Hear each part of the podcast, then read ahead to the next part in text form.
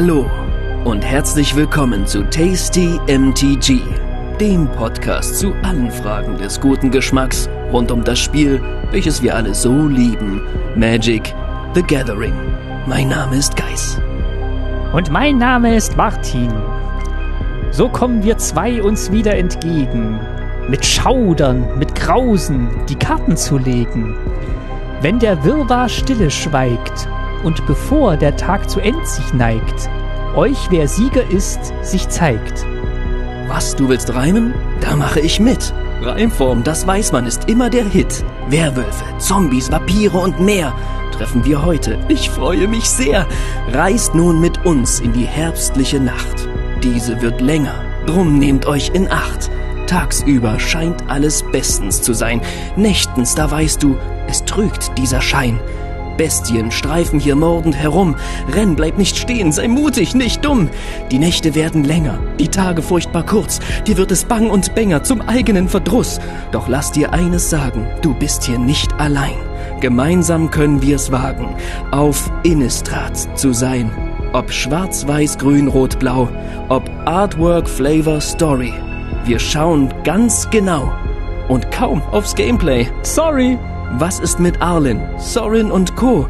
Hört es im Innistrad Set Review. Los geht's!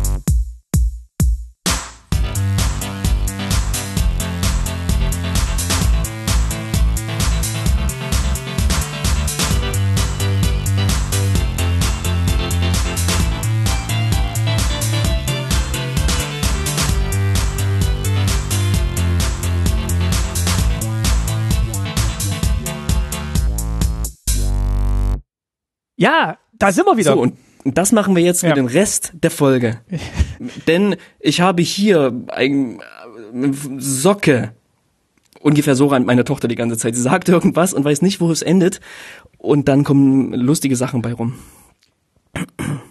Ich habe kurz überlegt, ob ich jetzt auch noch einen Reim machen soll, aber ich glaube, wir reden einfach normal weiter. Denn, denn, denn hallo Guys, ähm, wir haben viel Hallo vor. Martin.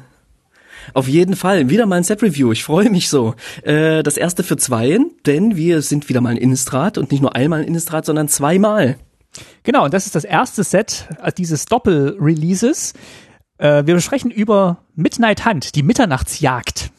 Wir geben euch einen kleinen Überblick über die Story, beschäftigen uns mit Arlen Court, den ganzen Werwölfen und äh, was macht die Gatewatch eigentlich in Innistrad? Gute Frage.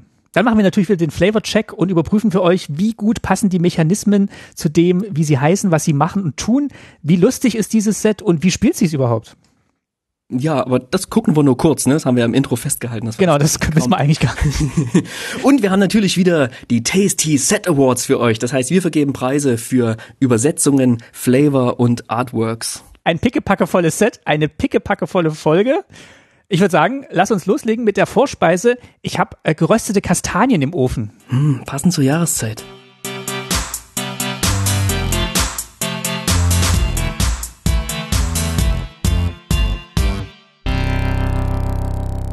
Du hast äh, Fanpost bekommen, du hast überhaupt ganz viel tolles Fanback, äh, Feedback bekommen oder wir haben ganz tolles Feedback bekommen zur letzten Folge, wo du dein drei Fragezeichen, Vorletzten. äh, vorletzten Folge, wo du dein drei Fragezeichen Deck vorgestellt hast. Ja, oh Mann, ich bin, ich war ja wirklich nach der Aufnahme ein bisschen aufgeregt, ob ich habe ja so viele Sachen nicht erzählt, die irgendwie noch im im Deck stecken und war mir deswegen unsicher, ist das überhaupt rübergekommen, was ich machen wollte. Und ich habe ganz ganz tolles vieles äh, viel Feedback bekommen ähm, über Twitter, privat, äh, wo man sich das so vorstellen kann und auch einige einige direkte Nachrichten, nicht nur digital, sondern eben auch per Post, denn ähm, der gute Tobi, hallo Tobi, großes Shoutout Hallo. an Tobi, sagt hallo Tobi. Tobi ist ein Feinstmann, denn der, was der gemacht hat, war, was ich irgendwann mal so aus Spaß irgendwo getwittert oder gesagt habe. Er hat mir nämlich tatsächlich drei Fragezeichen, ähm, na nicht Proxys, sondern so alternative Artworks gemacht, nämlich mit den drei Fragezeichen. Er hat ähm, die drei Karten genommen, die ich als ähm, Commander quasi ausgewählt hatte, den Glacian, den ähm, verwegenen Ermittler und die Akiri und hat die quasi so abgewandelt, dass ähm, die Artworks ähm, nun die der drei Fragezeichen sind und oben drüber steht jetzt Justus Jonas, ne? Und dann quasi, wie man das von den Godzilla-Karten kennt, ähm, steht unten drunter klein dann nochmal die Originalkarte, die hier als Vorlage dient. Und äh, Bob Andrews, der flippt zu Robert Andrews, was ich irgendwie ganz nett und witzig finde, ne? Und äh, ja, diese Artworks von Lisa Dorina ähm, sind auch die, die könnt ihr mal nachschauen, die quasi im drei Fragezeichen Wiki zu finden sind. Und er hat mir auch noch Hinweistokens gemacht mit den drei Fragezeichen drauf, also mit deren Logo quasi oder selber selber erstellt, so ein bisschen nachgebastelt. Total cool. Schaut euch das auf jeden Fall mal an. Ich habe es sofort gepostet auf Twitter und äh, riesengroßen Dank äh, dir, Tobi, das ist richtig geil. Ähm, ich spiele die Dinger und und werde sie werde sie der ganzen Welt, zumindest der kleinen Welt, die mich die mich umgibt, ähm, zeigen. Ich habe es auch getwittert und habe die ähm, großartige Künstlerin Lisa Dorina verlinkt. Woraufhin es äh, meines Erachtens eine ja, kurze, kleine, überraschende, aber sehr interessante Diskussion gab, nämlich dazu, dass ähm, wir natürlich nicht gefragt haben, ob wir ihre Artworks nutzen können hierfür. Das ist in dem Fall vielleicht auch nicht das große Problem, hat sie zumindest auch gesagt, weil wir nutzen das ja quasi nur einmalig für diese Karten und auch nur privat, ähm, haben das aber natürlich trotzdem getwittert und hatten dann noch so einen kurzen, kurzen Austausch darüber auf Twitter. Könnt ihr sehr gern nachlesen. Sehr, sehr spannend und das hat sie natürlich ganz zu Recht angemerkt. Ne? Also wenn ihr irgendwelche Artworks nutzt, ähm, ja, fragt die Leute, wenn es möglich ist, wenn ihr die irgendwie finden könnt. Und Lisa Dorina, die ist eben direkt auf Twitter, hat es gesehen, hat reagiert und ist eine super freundliche, coole ähm, Künstlerin. Ja, und ähm, dass ihre Artworks auf im drei Fragezeichen Wiki sind, da hatte nämlich auch nie jemand gefragt, was auch nicht so mega cool ist. Aber ich sag mal so, damit ähm, ähm, ja kennt man ihren, ihren Namen und kennt man ihre Illustration sehr, sehr gut, denn die drei Fragezeichen Community, die ist recht groß, wie sich mir gezeigt mhm. hat jetzt im Zuge dieser, dieser Folge. Und äh, ja, also bevor ihr jetzt fragt, wir produzieren, also weder wir noch Tobi noch Lisa, soweit wir wissen, produzieren Karten mit den drei Fragezeichen, die wir dann äh, verkaufen, in den Handel bringen. Das war jetzt wirklich ein Geschenk, das Geist in dem mhm. Fall bekommen hat. Ähm, im privaten Kreis wird damit gespielt, aber wir haben jetzt keine Intention und äh, würden es auch nicht machen, ähm, daraus jetzt äh, ja Karten drucken zu lassen und breit zu verteilen. Also ähm, fragt auch nicht an. ähm, genau. Ja, kommt auf, kommt, folgt uns auf Twitter, tasty-mtg. Da gibt's immer mal wieder so spannende ähm, Tweets und Threads, wenn wir irgendwie aus Versehen Leuten auf die Fußspitzen treten, was wir natürlich tunlichst versuchen zu vermeiden. Aber ja, es gibt spannende Diskussionen rund um Magic und wirklich rund um Magic im weitesten Sinne alles Mögliche, was dieses, was dieses Thema unseres Spiels halt irgendwie tackelt, tangiert. Ja, und die, das so als kleine, als kleiner Nachtrag noch zu unserer drei Fragezeichen Folge. Sehr gut. Dann haben wir alles abgearbeitet, was alte Folgen betrifft und sind jetzt frisch im Kopf für das neue Set und äh, machen das Licht ein bisschen dunkler. Und oh, ich hol schon mal äh, das, das Essen, was uns jetzt die nächsten zwei, drei Stunden hier durchtragen muss.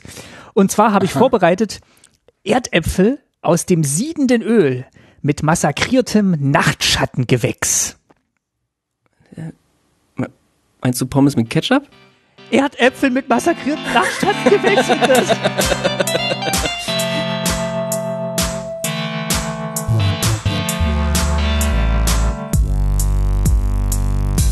Zum Erntedankfest. ja, danke, Martin. Bitte. Erntedank. Du, ich bin ein bisschen aufgeregt. Das könnte daran liegen, dass ich heute seit Monaten mal wieder Kaffee mit Koffein getrunken habe. Oh Gott. Warum ich das sonst nicht tue, ist eine andere Geschichte. Aber ich glaube, wenn ich auf Innistrad wäre, würde ich auch dafür sorgen, dass ich nachts möglichst wach bin ähm, und tagsüber schlafe, wenn so die ganzen Werwölfe wieder Menschen sind. Problem ist nur, äh, dass die Nacht auf Innistrad aktuell länger und länger wird. Und damit eben auch die Kreaturen der Nacht stärker und stärker. Genau, es ist ja nicht so, dass die Bewohnerinnen und Bewohner von Innistrad nicht schon gebeutelt genug wären. Also es ist mittlerweile ja unser dritter Besuch, mein erster übrigens auf Innistrad. Aber insgesamt mhm. war Magic schon dreimal dort. Es ist das, das Set, das den klassischen Horror äh, ein Denkmal gesetzt hat und viele, viele ikonische Figuren und ja, Top-Down-Elemente des klassischen Horrors benutzt hat. Beim zweiten Besuch war es dann eher der kosmische Horror, wir erinnern uns. Da waren dann die Eldrazi oder Emrakul in dem Fall war mhm. dann der große unbekannte Bösewicht. Da hattest du mal davon geschwärmt, wie, wie witzig das war, auf den Karten Hinweise zu suchen, wo es dann noch diese zwei Set-Struktur gab und im ersten Set noch gar nicht so richtig klar war, wo kommt denn jetzt diese Veränderung und Mutation auf Innistrad her, bis sich dann herausgestellt hat, es war eben Emrakul, die sich dort eingenistet hat. Das war toll. Mhm. Ja, und jetzt ähm, hatte man die Hoffnung, dass alles wieder in Anführungszeichen normal ist auf Innistrad, nachdem Emrakul äh, im Mond eingeschlossen wurde. Aber dem scheint nicht so zu sein. Ähm, deswegen sind wir jetzt wieder zurück zum klassischen Horror und ich habe hier aufgeschrieben für mich klassischer Horror plus eins. Also es ist jetzt nochmal eine Stufe drauf auf den klassischen Horror, weil die Nacht, wie du schon gesagt hast, länger wird und damit eben mehr Zeit für Horror-Situationen äh, ist ist irgendwie, ich finde es erstmal irgendwie ein schönes Setting. Ne? Du hast schon Top-Down gesagt, ja. Top-Down heißt in, in, in Wizards ähm, äh, Worten sozusagen, dass man sich das Thema genommen hat, also in dem Fall Horror, und dann versucht, okay, wie können wir dieses Thema irgendwie in Spielkarten ausdrücken mhm.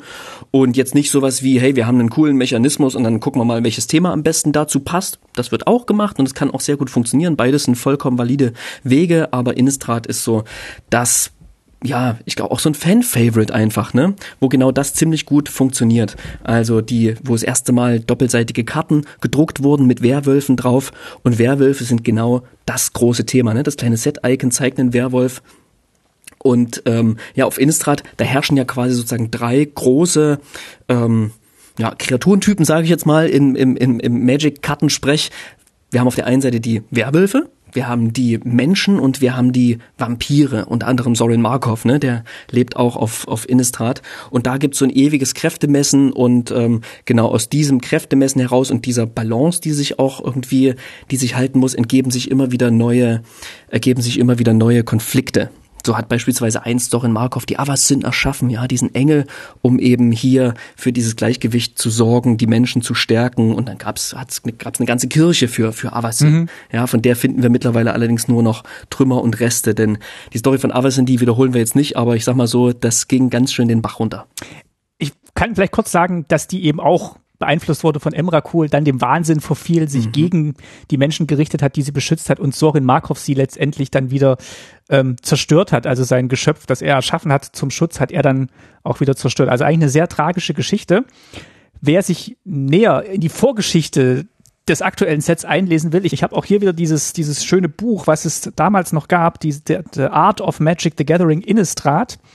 Da werden quasi die, die Geschichten und äh, Orte und Personen detailliert beschrieben aus den ersten zwei Sets. Also da könnt ihr mhm. gerne nochmal nachlesen. Das, was wir jetzt im Kurzen erzählt haben, denn ähm, wir wollten eigentlich die Grundlage schaffen, um zu sagen, okay, wo sind wir jetzt? Wir sind ganz äh, kurz, wer sich kein, wer sich kein zwei Kilo schweres Buch kaufen bitte? möchte, der kann auch einfach den ähm, Planeswalkers Guide to Innistrad, heißt der so, durchlesen. Ja. Gibt es aktuell immer noch nur auf Englisch, aber der ist super kurz, den hat man in zehn Minuten durchgelesen oder vielleicht eine Viertelstunde. Für mich, ich bin ein langsamer Leser, äh, und dann kriegt man noch mal wirklich alle wichtigsten Informationen, die man benötigt, um in dieses Set zu starten. Wir haben mal an Wizards auch so weitergegeben, hey, es wäre geil, das auch auf Deutsch zu übersetzen und haben zumindest gehört, ja, gehen wir mal weiter. Vielleicht klappt das ja. Also, ne, wenn es mal auf Deutsch übersetzt wird beim nächsten Mal, dann ähm, äh, denkt an euren Lieblingspodcast. Ich würde trotzdem zu dem Buch raten, weil da ist sehr viel mehr Info drin und wer, wer den Planeswalker Guide von Kaltheim noch in Erinnerung hat, wo wirklich viel, viel Text war für jede von diesen ja. zehn Planes, ähm, ist vielleicht ein bisschen überrascht, dass es Innistrad so kurz abgehandelt wird, aber man kriegt auf jeden Fall einen guten Eindruck, wo man sich hier befindet. Also die, die, Grund, äh, die Grundaussage ist quasi, die Nächte werden länger und damit auch die Zeit, in der schlimme Dinge passieren können. Mhm. Äh, wir gehen davon aus, äh, vielleicht da nochmal den, den, den Bogenschlag zur Vorgeschichte, dass das natürlich schon was mit Emrakul zu tun hat, die im Mond gefangen ist. Äh, was genau, wissen wir noch nicht so richtig. Wir lesen fleißig die Kurzgeschichten, also oder die Webstories, wie es heißt, zu, zu Mitternachtsjagd. Mhm. Äh, da geben wir euch gleich noch einen kleinen Einblick. Aber das ist noch, glaube ich, noch nicht enthüllt worden, aber wir vermuten stark, dass es damit zu tun hat. Zum Zeitpunkt der Aufnahme sind die ersten drei Episoden veröffentlicht und darüber geben wir euch jetzt einen kleinen Story Breakdown sozusagen, wo ihr das Wichtigste nochmal zusammengefasst bekommt. In dem Fall möchte ich aber wirklich raten, lest euch das mal durch, denn ähm, die sind ganz gut geschrieben. Mhm. Zu, einer kleinen, zu einem kleinen, wie finden wir das irgendwie auch auf Deutsch? Ähm, wie finden wir das insgesamt? Können wir danach noch kurz sprechen. Jetzt erstmal zu dem, was hier überhaupt passiert. Wer ist denn unsere unsere Hauptfigur hier in dieser in dieser Geschichte? Also es wird aus der Perspektive oder aus ja aus der Sicht von Arlen Court beschrieben. Arlen Court kennen wir noch aus vergangenen Innistrad-Sets, ist eine mhm. eine Mensch, eine Menschfrau, die aber auch Werwölfin ist. Und ja, ihre, Vorgeschichte wird hier einerseits ein bisschen erzählt, wie sie quasi ihre Fähigkeit äh, bemerkt hat, wie sie dann zum Planeswalker wurde. Das wurde so ein bisschen angedeutet in Rückblenden. Aber sie ist eigentlich auf äh, Detektivsuche, also ähm, ähnlich wie den drei Detektiven aus den drei Fragezeichen, versucht sie herauszufinden, was dahinter steckt, dass eben die Nächte länger werden und damit auch ähm, ja die Werwölfe blutrünstiger und grausamer und sich ja immer weiter vorwagen ähm, in, in die Menschenorte. Alan Cord ist ein ziemlich cooler Charakter, finde ich. Ne? Die hat sich am Anfang total gegen das Werwolf-Dasein gesträubt, ähm, war auch richtig in so einer ja asketischen, also war wie, wie in so einem im Kloster in der Kirche von Avacyn, hat versucht zu lernen, das zu unterdrücken, bis dann irgendwann ihr Planeswalker Funken übergesprungen ist quasi und sie plötzlich als Werwölfin auf einen anderen Plane gereist ist, wo sie sich auch nicht mehr zurückverwandeln konnte und dann quasi gezwungen war, in Werwolf-Gestalt durch die Gegend zu ziehen und damit hat sie dann auch so diese Werwolf-Seite ja, zu schätzen gelernt oder damit in Einklang zu leben und auch die Vorteile dessen wahrzunehmen und ist jetzt aber wieder auf Innistrad, kann frei ihre Form wechseln, wie sie das möchte, aber es ist in ihr auch schon ein Kampf irgendwie gegen dieses, gegen dieses animalische, ähm, was sie hinauszieht in die Nacht und dazu zwingt irgendwie, ja, Menschen und Tiere zu überfallen und zu morden. Das möchte sie nicht. Also sie ist ein total spannender, guter Charakter. Ne? Also sie ist keine, sie ist keine schwarze, plumpe Kreatur, die nur nach Macht strebt, sondern ähm, nee. die hat Konflikte in sich und um sich herum. Und ist auch eine, eine reflektierte Figur. Also ich finde das eine, wirklich eine sehr faszinierende Figur. Also ist jetzt auch nicht so ein ähm, 20 oder 30 something, wie die anderen Planeswalker gefühlt alle sind, sondern sie wird, glaube ich, mhm. auch schon immer dargestellt, dass sie etwas, etwas älter ist. Also man vielleicht sagen. Mitte 40 ungefähr. Ja, genau. Und ähm, hat dadurch eben auch eine sehr viel reflektiertere Sicht auf viele Dinge. Und das merkt man auch in der Geschichte, was wirklich sehr gut gelungen ist, dass sie da eben wohl überlegt an die Sache rangeht und ja, jetzt nicht äh, einfach darauf losstürmt, wie Chandra das vielleicht tun würde. Ja.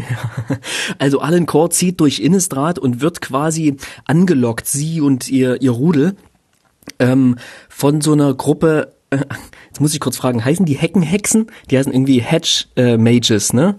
Wir ähm, sagen einfach Heckenhexen, im weil das Englischen. ein schönes Wort ist. Ich, ja, ja, es gibt diesen, es gibt diese eine Kreatur, die Heckenhexer heißt, egal. Ja. Also diese Heckenhexen und äh, die haben was ausgeheckt, nämlich einen Plan, sich diesem Problem anzunehmen mit den längeren Nächten. Die haben nämlich auch den Wunsch, das Ziel, die, die, ja, die Dauer, die Länge der Nächte wieder zu normalisieren und ähm, die Anführerin von diesen Heckenhexen, das ist Kalinda. Also das sind nicht nur Hexen, das sind auch ja MagierInnen, ZauberInnen, ja, also alle möglichen Formen von, von Wesen, zumeist menschlichen Wesen, die eben auf Innistrad versuchen, da das Gleichgewicht, Gleichgewicht zwischen Tag und Nacht wiederherzustellen. Wobei dann trifft die, sie auf Kalinda. Genau, und der, der, der Zirkel von Kalinda, das ist eben tatsächlich so eine, so eine kleine, so eine kleine Einheit innerhalb von größeren Ansammlungen von verschiedenen magischen Zirkeln und da ist eben diese, diese Heckenhexen sind dann eine besondere kleine Gruppe, die, die eben einen besonderen Plan gefasst hat, um das Tag-Nacht-Gleichgewicht wiederherzustellen. Denn sie wollen ein Ritual durchführen, das dieses, dieses Gleichgewicht wiederherstellt und dazu wollen sie sich des Celestus bedienen. Das ist ähm, mhm. ein, ein riesiges, eine riesige Apparatur, äh, aus Zahnrädern, äh, Schwingbögen, die miteinander ja äh, bestimmte, also es könnte ein Zeitmesser sein, aber es hat anscheinend auch einen Einfluss auf die Tag-Nacht-Gleiche, sagen zumindest die Heckenhexen. Und mit dem äh, Ritual wollen sie dann eben die Tag-Nacht-Gleiche wiederherstellen. Zumindest was, was vor unendlichen Zeiten mal von den Heckenhexen, als die noch sehr stark auf Innistrad waren, bevor es die, die Kirche von Avacyn gab und so weiter, ähm, mal gebaut wurde, vielleicht als Forschungsinstrument, ähm, hm. ja, aber vielleicht auch als Teil einer großen magischen Apparatur.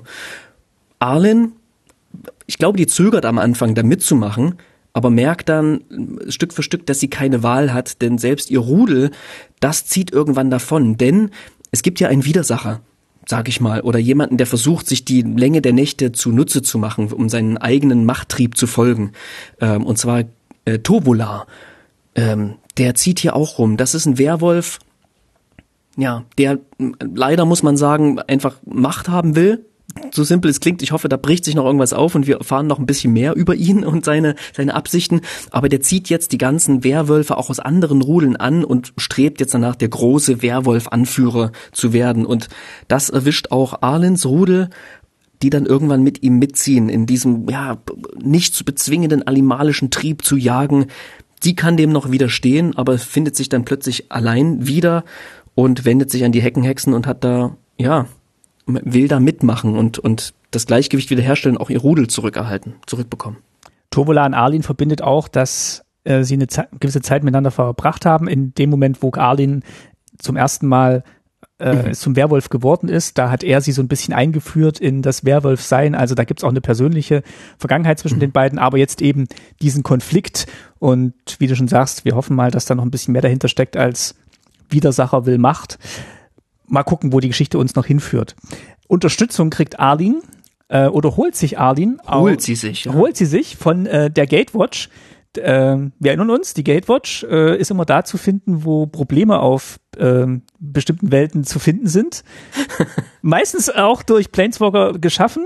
Ähm, aber die aktuelle Gatewatch, die zur Hilfe eilt und auf Ravnica gefunden wird von Arlin, sind in dem Fall Teferi, Chandra und Kaya die mit ihr zurückreisen nach Innistrad, um ja äh, den Auftrag der Heckenhexen durchzuführen und den Mondsilberschlüssel zu finden, mit dem dann der Celestus in Gang gesetzt werden kann. Genau, um das Ding, um das Auto zu starten, brauchen sie noch einen Schlüssel. Genau. Und dann geht die Reise los, wenn man so will. Ja, die kämpfen dann Seite an Seite. Noch dabei ist ähm, Adeline, eine Katarerin, die auch noch ein paar Leute im Gefolge hat, eine klassische Heroin, eine weiße Kreatur, die hoch zu Rosse sich schwingt und mit denen in den ähm, in den Kampf zieht, die auch so ein, wo sich so ein kleines Techtelmechtel mit äh, Chandra anbahnt. Und die ziehen eben los, diesen Schlüssel zu finden. Ähm, ich kürze das hier mal ab. Die ziehen nach Traben und finden dort Warren Betzold, der mittlerweile zum Zombie geworden ist. Da gibt's noch so einen Haufen von Lilianas Zombies, die dort noch immer rumirren. Ähm, die hat sie quasi nicht mehr mitgenommen, nicht wieder mitgenommen, nachdem sie sie zuletzt dagelassen hatte. Ähm, der kriegt aber als Zombie nicht mehr viel mehr raus als den Namen Dennick. Und so ziehen sie weiter ähm, nach Gavany zu Dennick Betzold. Das ist nämlich sein Sohn der, auch, der äh, hat es leider nicht geschafft, muss ich sagen. Äh, der zieht nämlich äh, in einer Geistervilla als Geist rum. Ähm, Kaya kommt dann zum Einsatz ähm, als Geisterjägerin, sage ich jetzt mal. Sie finden Dennick und der sagt, hey, mein Großvater hat diesen Schlüssel gemacht und den hat er aber Sorin gegeben. Sorin. Ähm, und so müssen sie weiter zu Sorin in die Markov-Villa. Und dort gibt es dann einen, einen, einen, einen Kampf mit, zwischen Arlin, äh, den sie ja droht zu verlieren, bis ihr Sigarda zur, zur Rettung eilt quasi. Sigarda als, in welchem Verhältnis steht die zu Avasin? Ist auf jeden Fall eine ihrer Engel gewesen, einer von Avasins Engel gewesen und Beschützerin von Innistrad. Ich glaube sogar Schwestern, wenn man, wenn man, hm? wenn man nochmal tief reinbohrt. Aber sie hat jetzt quasi die, die Rolle übernommen, die Avasin hatte, die Menschen zu beschützen und ähm, äh, ist eine schwere Aufgabe und da äh, hat sie auch äh, viel, viel Last zu tragen. Aber taucht jetzt hier auf und hilft Arlene im Kampf, auf jeden Fall. Und, so viel wissen wir, sie finden den Schlüssel bei Sören, äh, Sorin und was dann passiert, bleibt ähm, abzuwarten. Wir werden die nächsten Stories lesen und sicherlich mal als kleine Vorspeise in einer der nächsten Episoden nochmal kurz zusammenfassen. Aber das ist es, was wir soweit, soweit jetzt wissen. Und kurze Frage an dich, Martin. Holt dich das ab? Nimmt dich das mit? Bringt dich das irgendwo hin?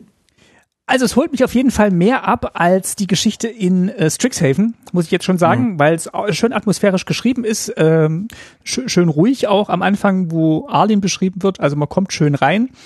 Es ist nicht so, ähm, hey, wir werfen uns kurze One-Liner entgegen und ähm, dann kommen auch schon die Magiesprüche geflogen, sondern es wird schön entwickelt, die Geschichte.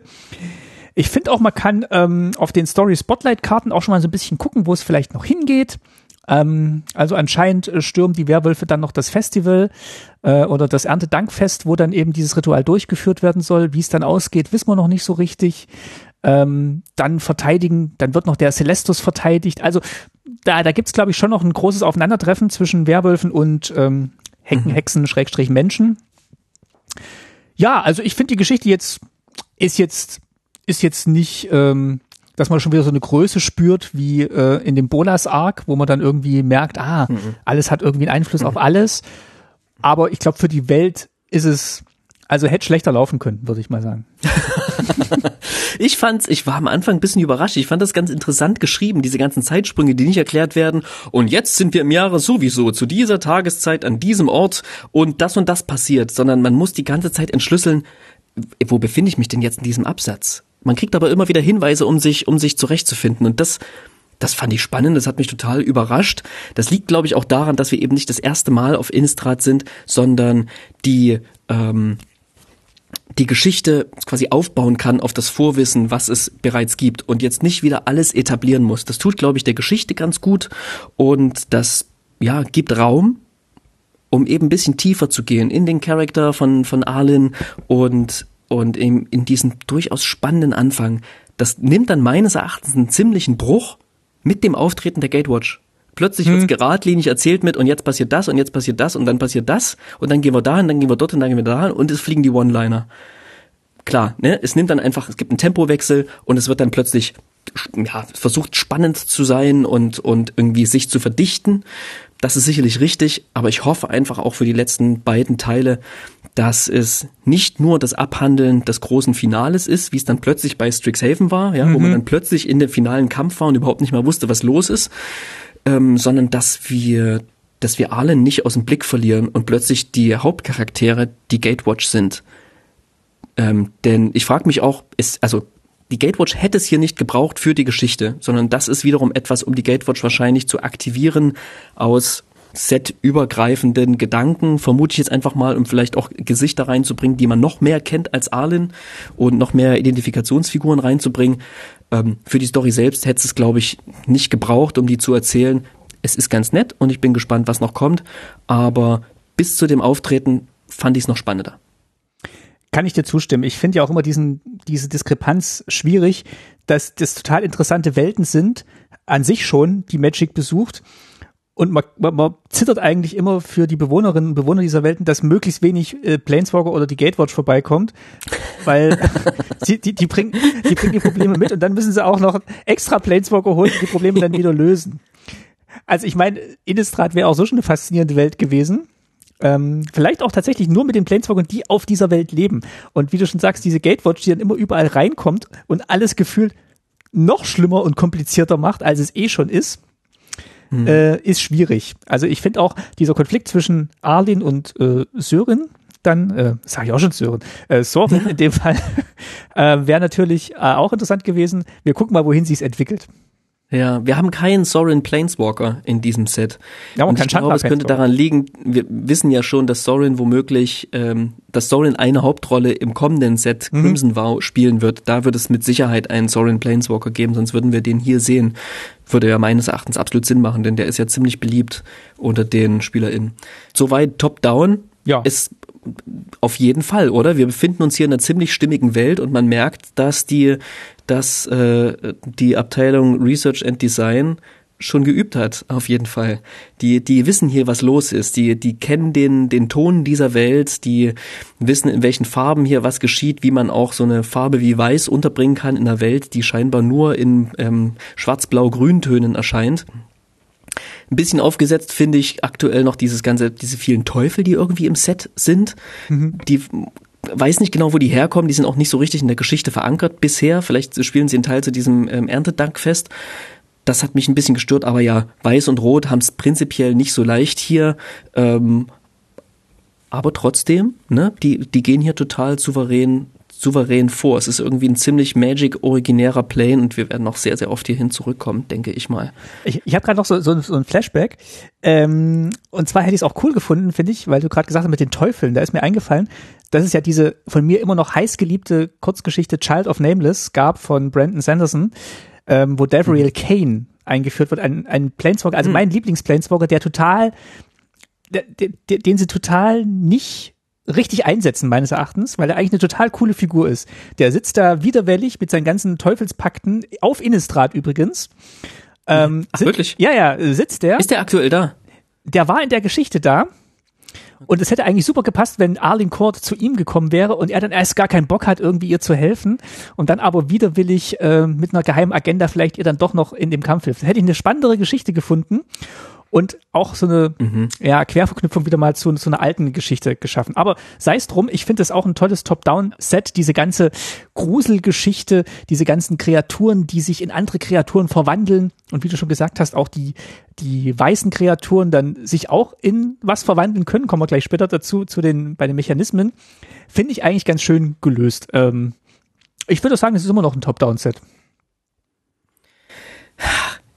Ja, ich finde, das merkt man vor allem an den Mechanismen, aber wenn man sich die einzelnen Kartentext durchguckt, auf die Mechanismen gucken wir gleich noch, ne, und wie die, wie schön die sich ver, ver, verknüpfen, aber äh, schon mal so weit vorweggenommen, wenn man sich äh, viele der Kartentexte anschaut, dann sind die schon dann passiert da schon sehr, sehr viel komplexes, nicht sehr nach Top-Down klingende Sachen. Also ich habe sehr viele Karten entdeckt, die nicht Top-Down designt wurden, hm. wo vielleicht der okay. Flavortext zum Titel passt und zum Artwork oder so, aber die Mechanismen an sich, die sind schon, die haben sich schon sehr mechanisch angefühlt zum Teil. Klar, ne, das Ding muss in sich funktionieren, aber wenn man die Mechanismen selber anschaut, dann finde ich die halt sehr, sehr gut zum Flavor passend. Gucken wir gleich nochmal. Aber ähm, nochmal zum Groben und Ganzen. Der Humor, mir kommt es so vor, als wäre der Humor so ein bisschen angezogen wurden. Als hätte vielleicht auch Unstable so einen Langwirkungs-, äh, Langzeiteffekt irgendwie auch auf Innistrad gehabt. Und ähm, es gäbe hier ein bisschen mehr, noch ein bisschen mehr Humor, als man es vielleicht bei den anderen Innistrad-Sets gesehen hat. Ich weiß nicht, wie ging es dir denn mit dem Humor? Fandest du, dass so ein paar Schenkelklopfer im positiven oder negativen Sinne für dich ähm, dabei waren? Ich fand es ein bisschen zu schenkelklopfrig tatsächlich. Ich habe jetzt den, den Live-Vergleich nicht oder dass ich damit gespielt hätte mit den alten Innistrad-Sets. Ja. Ich habe mir natürlich auch alte Karten angeguckt und ich fand, das war mehr morbider Humor drin. Hier ist es schon so ein bisschen, also das ist schon, äh, das ist schon so ein bisschen mit, dem mit dem Zaunfall nicht nur gewunken, sondern äh, so eins über den Schädel gezogen, um auf Innistrad zu bleiben. Es gibt es gibt ähm, Glanzlichter, also diese hinterhältige Vertuschung finde ich zum Beispiel ganz großartig, ähm, wo die, wo die Witwe, die frisch gebackene Witwe, ihren Mann als Vogelscheuche verkleidet. Ähm, das, das finde ich so, ist dieser morbide Humor, der mir gefällt. In unserer Vorbereitung hatte ich dir auch gesagt, verfaulte Vereinigung, ähm, wo die American Gothic angelehnte, äh, das ange angelehnte Pärchen an das berühmte Gemälde American Gothic vor der Farm steht mhm. und unten drunter steht, mhm. Onkel und Tante Graufeld hatten gerne Gäste zum Abendessen. Muss ich auch sagen, ja, das, ich finde, man hätte es irgendwie geschickter formulieren können. Mein Vorschlag wäre gewesen, ihre Gastfreundschaft war legendär, keiner verließ ihren Abendbrottisch. Also sowas in der Richtung hätte ich irgendwie, hätte ich irgendwie schöner gefunden, als so ein bisschen plump ähm, den, den Bezug herzustellen. Aber ja, also ich, ich finde, ich finde, die alten Sets waren stimmungsvoller und so ein bisschen, uah, bisschen morbider. Ja, ich, ja, was mir auf jeden Fall aufgefallen ist, ne, wie ich schon sagte, da ist irgendwie mehr drin als bei der Krimi-Geschichte, die zuletzt irgendwie um Emrakul hier sich, sich ge gesponnen hat. Und was mir als erstes ins Auge gefallen war, war das quakende Gegenstück, mhm. Broking Counterpart, ja, wo man eben diesen, diesen Frosch ähm, auf dieser, mm, auf diesem Kranich sage ich jetzt mal, oder Graureiher irgendwie Reiher. reiten, reiten sieht, ja. Und da dachte ich schon, okay, was geht hier ab? Und dann habe ich gesehen, die, ähm, die große Verlockung ähm, ähm, Can't Stay Away. Can't Stay Away ist eine Hexerei, eine Rare für ähm, ein schwarzes, ein weißes Mana und ähm, hat den hat den Flavortext: Der Tod ist kein Grund aufs Abendessen zu verzichten und es geht eben darum, ich bringe eine Kreaturenkarte aus dem Friedhof zurück und ähm, Genau, wenn sie sterben würde, geht es stattdessen ins Exil. Also es ist so ein klassischer Reanimate-Spell, ähm, aber das Artwork ist halt vollkommen verrückt irgendwie, weil da, da stehen nämlich Katzen um ein, um einen Teller mit, mit, mit Fleisch drumherum und man sieht eben eine Geisterkatze, die kommt, die eben mit isst. Und die anderen Katzen gucken so ein bisschen, gucken so ein bisschen verwirrt und äh, dachte so, was, also ne, warum Katzen? Warum kommt die jetzt zurück, jetzt wo es Essen gibt? Ich musste gleich denken an diese eine schöne Karte aus Modern Horizons 2 ja. mit dem mit dem Geister Rhinoceros und dem Geister Elefanten darauf und so. Und dann dachte ich, okay, das ist irgendwie witzig, aber das ist auch natürlich morbide, aber halt irgendwie so schräg morbide und das das mag ich tatsächlich. Und dann gab es den Fleischeintreiber, den Flash-Taker, der, wo halt auf dem Artwork so ein Minotaurus im Feld steht. Und dann dachte ich kurz so, warte mal, der Minotaurus hat Hände und, eine, und so ein Hackebeil, so ein Fleischhackbeil in der Hand. Und dann habe ich einen Kreaturentypen gesehen. Und da steht halt nicht Minotaurus oder irgendwie sowas, sondern Mensch und Assassine. Und es ist halt irgend so ein vollkommen schräger Typ, der halt so ein Minotauren, Kuh, Gnu Schädel irgendwie sich über, auf den eigenen Kopf gesetzt hat. Und das ist einfach, das ist zum erstmal witzig, aber es ist kein Witz, wo man sagt, wo man dann so erleichtert lacht, nachdem man irgendwie die Pointe erkannt hat, sondern so ein bisschen so einen kleinen Schauer über den Rücken läuft, klein oder einen großen, oder die ungastliche Herberge, die flippen kann und dann zum kriechenden, animierten Gasthaus irgendwie wird. Ähm, das ist witzig, aber das ist auch ganz schön schaurig meines Erachtens. Irgendwie finde ich es irgendwie finde ich cool und ich mag, dass man hier humorvoll mit dieser Welt umgeht und auch irgendwie den Platz dafür hat. Ähm, wenn du dich erinnerst, es gab ja mal diese Karte Klaustrophobia ähm, ja. wo der Typ im Sarg liegt und so mit den Nägeln da oben lang kratzt Boah, und nicht mehr rauskommt. Ja, ja, ja, ja. Das, ähm, das fand ich richtig, das ist eine gruselige Karte. Das, das ich mit Innistrad, so dieses Beklemmende. Wenn ich dagegen jetzt dieses eingesperrt im Friedhof angucke, also überträgt sich mir der Horror ja. nicht so richtig dass der da jetzt, äh, der, der sitzt da und, und ruft so ein bisschen Hilfe, Hilfe, aber es ist jetzt nicht so eine Todesangst wie der Typ, der da im Sarg eingesperrt ist. Verstehst du? Also es ist so ein bisschen, ist alles so ein bisschen das leichter. aber eindeutig an der Illustration. Das ja, stimmt, die Illustration natürlich. ist leichter, für, also aber man kann auch nicht erkennen, dass man gesagt hat, komm, mach das Set mal ein bisschen leichter oder so. Gerade an solchen Karten wie dem Fleischeintreiber irgendwie. Die finde ich, das ist, das ist die, eine der stärksten Boah. tatsächlich. Also davon gerne mehr. Hast recht, ist vielleicht auch jetzt das Beispiel, was am stärksten funktioniert. Ja, das funktioniert. Gebe ich dir absolut recht. Der Ton gefällt mir. Und auch mit der mit der Witwe, wie gesagt, mit der Vogelschau hier, das ist so die Richtung, die finde ich gut. Aber ähm, ist jetzt nichts, was mich davon abhält, das Set als äh, als gruseliges Set zu betrachten. Ähm, nur ich finde die Verschiebung also unterm Strich können wir sagen, wir mögen den Fleischeintreiber und hätten gern noch mehr Karten mit dieser schrägen, so krass morbiden Form des Humors irgendwie gesehen. Da würde ich mitgehen vielleicht, vielleicht finden wir aber auch diesmal so viel Humor, weil wir einfach ein bisschen mehr Platz haben, ne? Meinte ich gerade schon. Es, es, es bleibt halt nicht das einzige Innistrad-Set und wir müssen nicht so wahnsinnig verdichtet, verdichtet erzählen. Ne? Vielleicht tut das, tut das dem Set sogar ganz gut, dass wir zweimal hier sind, gleich hintereinander. Und einfach ein bisschen mehr Platz haben jetzt für das Werwolf-Thema und dann später vielleicht für das Vampir-Thema und jetzt nicht alles drin haben müssen.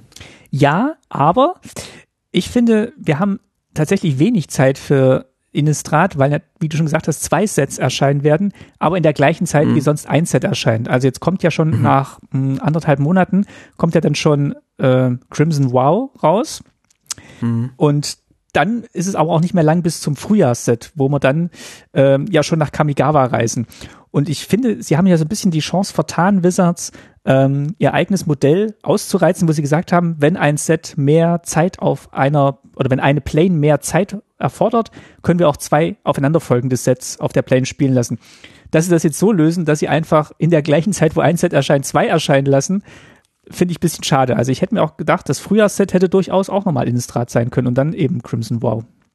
Hm, du meinst quasi die Zeit, die wir als Menschen haben, um überhaupt in dieses Set einzusteigen, den ganzen, die ganze Story, den, den Flavor mitzunehmen und dann auch noch irgendwie im, im spielen zu können, das ausreichend. Find Dafür reicht unsere Zeit nicht, meinst du? Deswegen kommt das dann am Ende eh alles zu kurz und diese ganzen kleinen Details, da hat quasi keiner Zeit dafür, die überhaupt zu lesen. Genau, sowohl flavormäßig als Verstehe. auch spielmäßig, mhm. dass man da irgendwie so reinkommt mhm. und sich dann ja. über, dann so diese kleinen Feinheiten entdeckt, die dann vielleicht doch irgendwie noch drin versteckt sind, was vielleicht auch dem Flavor wieder zugutekommt, dass man dann ähm, ja so ein bisschen so ein bisschen nachspürt und äh, sich äh, sich dann vielleicht doch noch mal in die dunklen Geheimnisse des Sets rein reinwagt. Da, das, so viel Zeit hat man dann gar nicht, weil dann schon das nächste mhm. Set wieder da ist, was dann auch auf dieser Welt spielt und ähnlich wenig Zeit haben wird es fühlt sich für mich nicht wie zwei halbe Sets an, ehrlich gesagt, sondern gerade dieses Set, also vielleicht ist das zweite, das zweite, was noch kommt, Crimson Vow, ziemlich klein, aber das fühlt sich wie ein großes Herbstset an, wie ein ganz normales großes Herbstset. Äh, und das ist, das ist Wahnsinn. Haben Sie dann quasi noch ein, noch ein zweites voll oder noch ein, das wäre ja quasi ein fünftes vollständiges Standardset sozusagen noch mit reingesneakt in dieses Jahr? Also egal, wie Sie es gelöst haben, ich glaube, es ist es ist für mich unbefriedigend, weil wenn jetzt tatsächlich nochmal mhm. genauso viele neue Karten kommen in Crimson Wow, ist eben das Problem, was ich gerade beschrieben habe, dann ist zu wenig Zeit. Wenn jetzt aber sich Karten wiederholen, einfach nur noch mehr Vampire drin sind, fragt man sich auch, okay, ähm, was, was ist der Zweck dahinter? Also von einem Flavor-Gesichtspunkt finde ich es halt schade, dass, dass man halt so wenig Zeit da verbringen kann und da drauf schauen kann. Ja, da geht's mir anders. Ich meine, wir beide, gut, wir beide beschäftigen uns ja eh viel und intensiv ne, mit dem ganzen Ding und werden dann sicherlich nicht an den Punkt kommen, wo wir sagen, hey, wir haben uns jetzt noch gar nicht mit Mitternachtsjagd befasst, jetzt kommt schon das nächste Set. Ähm, für uns ist es so, ja, wir kriegen permanent neues Futter, nicht nur für den Podcast, da stört es mich vielleicht auch eher, dass wir die ganze Zeit Set-Reviews machen, sondern eher so ähm, aus Fansicht. Wir kriegen die ganze Zeit neues Futter, neue Stories, neue Welten und sind irgendwie, bleiben die ganze Zeit auf Innistrad, aber kriegen so, kommen so aus der Preview-Season nicht mehr raus. Das hat ja auch, hat ja auch was, ist ja auch irgendwie schön, ne? Macht ja auch irgendwie Spaß und ist so wie jeden Tag Geschenke aufmachen. Und äh, irgendwie finde ich das cool. So haben wir doch mehr Zeit für, also, ja, das ist wieder dieses Zeitding, ne? Wir haben mehr Platz more Design Space, wie Mark Rosewater sagen würde. Also mehr Karten, mit denen wir kleine Geschichten erzählen können. Mehr Karten, die wir, die wir spielen können, aus denen wir aussuchen können, welche wir davon als Singles für unser Commander-Decks kaufen oder was auch immer. Ich find's ganz cool, aber du hast schon recht, wenn es unter irgendwelchen Umständen, das kann man jetzt nicht sehen, die Qualität insgesamt leidet, weil einfach Research and Design total zugeknallt wird mit Arbeit, dann ist es doof. Dann will ich lieber ein mega krass gutes Set haben, was einmal mhm. im Jahr rauskommt, wo ich mich das ganze Jahr drauf freuen kann, als irgendwie fünf Sets plus vier Bonussets, ähm, wo ich dann das Gefühl habe, okay, hier wurde komplett gerusht und ähm, ich kann jetzt wirklich nur noch auf die Artworks schauen und nicht mehr darauf, wie gut sich das Zeug spielen lässt oder so beispielsweise. Ein letzter Gedanke noch, bevor wir gleich zu den Mechanismen kommen und da auch nochmal den Flavorblick ja. drauf werfen. Ähm, wenn du dich erinnerst, also wo wir Commander Legends besprochen haben, da haben wir ja geschwärmt davon, wie viele tolle neue legendäre Kreaturen es gibt und äh, die die Schildkröte und der Hase, ne und was man damit alles bauen könnte. Und mhm. du sagst natürlich, hatten wir jetzt viel mehr Möglichkeiten zum Aussuchen, aber ich habe auch oft das Gefühl, man ist ständig tatsächlich nur am Aussuchen und wenig am Spielen. Also es ist so, du hast da irgendwie drei Karten liegen ja. und sagst, ja, ja. Damit würde ich jetzt was bauen. Dann kommt Wizards und sagt, warte mal, warte mal, warte mal, ich leg mal noch zwei dazu. Dann sagst du, ja, okay, ich, ich würde trotzdem die erste, die würde ich gern bauen. Und dann sagen sie, ja, ja okay, aber warte mal, warte mal, warte mal, ich habe ich noch mal drei neue. Jetzt guck dir noch mal das alle ist ein neuen. bisschen wie, ähm, ja. geh aufs Ganze. Ja, du, aufs du kommst quasi ganz Ich nehme den Umschlag oder den blauen. Und, es, und du bist halt ständig am Auswählen aber du, Oder Tor 2. Genau. Und äh, ja, das. Oder 300 Mark und du bist raus. Aber du bist nie raus. Das Spiel endet nie quasi. Du, du hast quasi immer nur diese, du, es kommen immer mehr Tore dazu. Und du sagst, ist mir scheißegal, ich nehme auch den mittleren Preis. Ich will nur endlich mit diesem Preis nach Hause gehen und was damit machen. Und dann kommt Jörg Träger Wizards und sagt, ist wie Jörg, Wizards ist wie Jörg Träger. Jörg, genau. Jörg Träger und sagt, hier habe ich nochmal fünf Tore äh, plötzlich gefunden. Naja. Ja. Gut, lass uns zu den Mechanismen kommen und mal äh, gucken, wie die flavormäßig abschneiden. Genau, wir belassen es mal als Fragestellung, die wir dann, nachdem Crimson Vow rausgekommen ist und sich das Jahr zum Ende neigt, ähm, nochmal noch mal angehen werden und versuchen werden zu, be zu beantworten.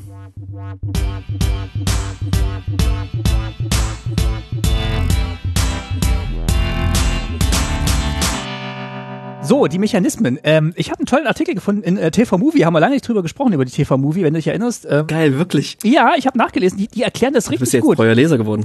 Hm. Ich habe ich hab, äh, ich hab mal tatsächlich ein bisschen nach durchgelesen und ich finde die Erklärung bei TV Movie besser als die auf der Magic-Seite. Also entscheidend. Los? Ich bin ganz gespannt. Ja, die sind einfach gut erklärt, die Mechanismen. Das ist alles richtig, was da steht und in, in deutlich weniger Text und mit deutlich weniger lustigen ähm, also ich, ich bei diesen bei diesen Magic-Mechanismen-Vorstellungen, die wollen immer so äh, erzwungen lustig sein und und scheitern.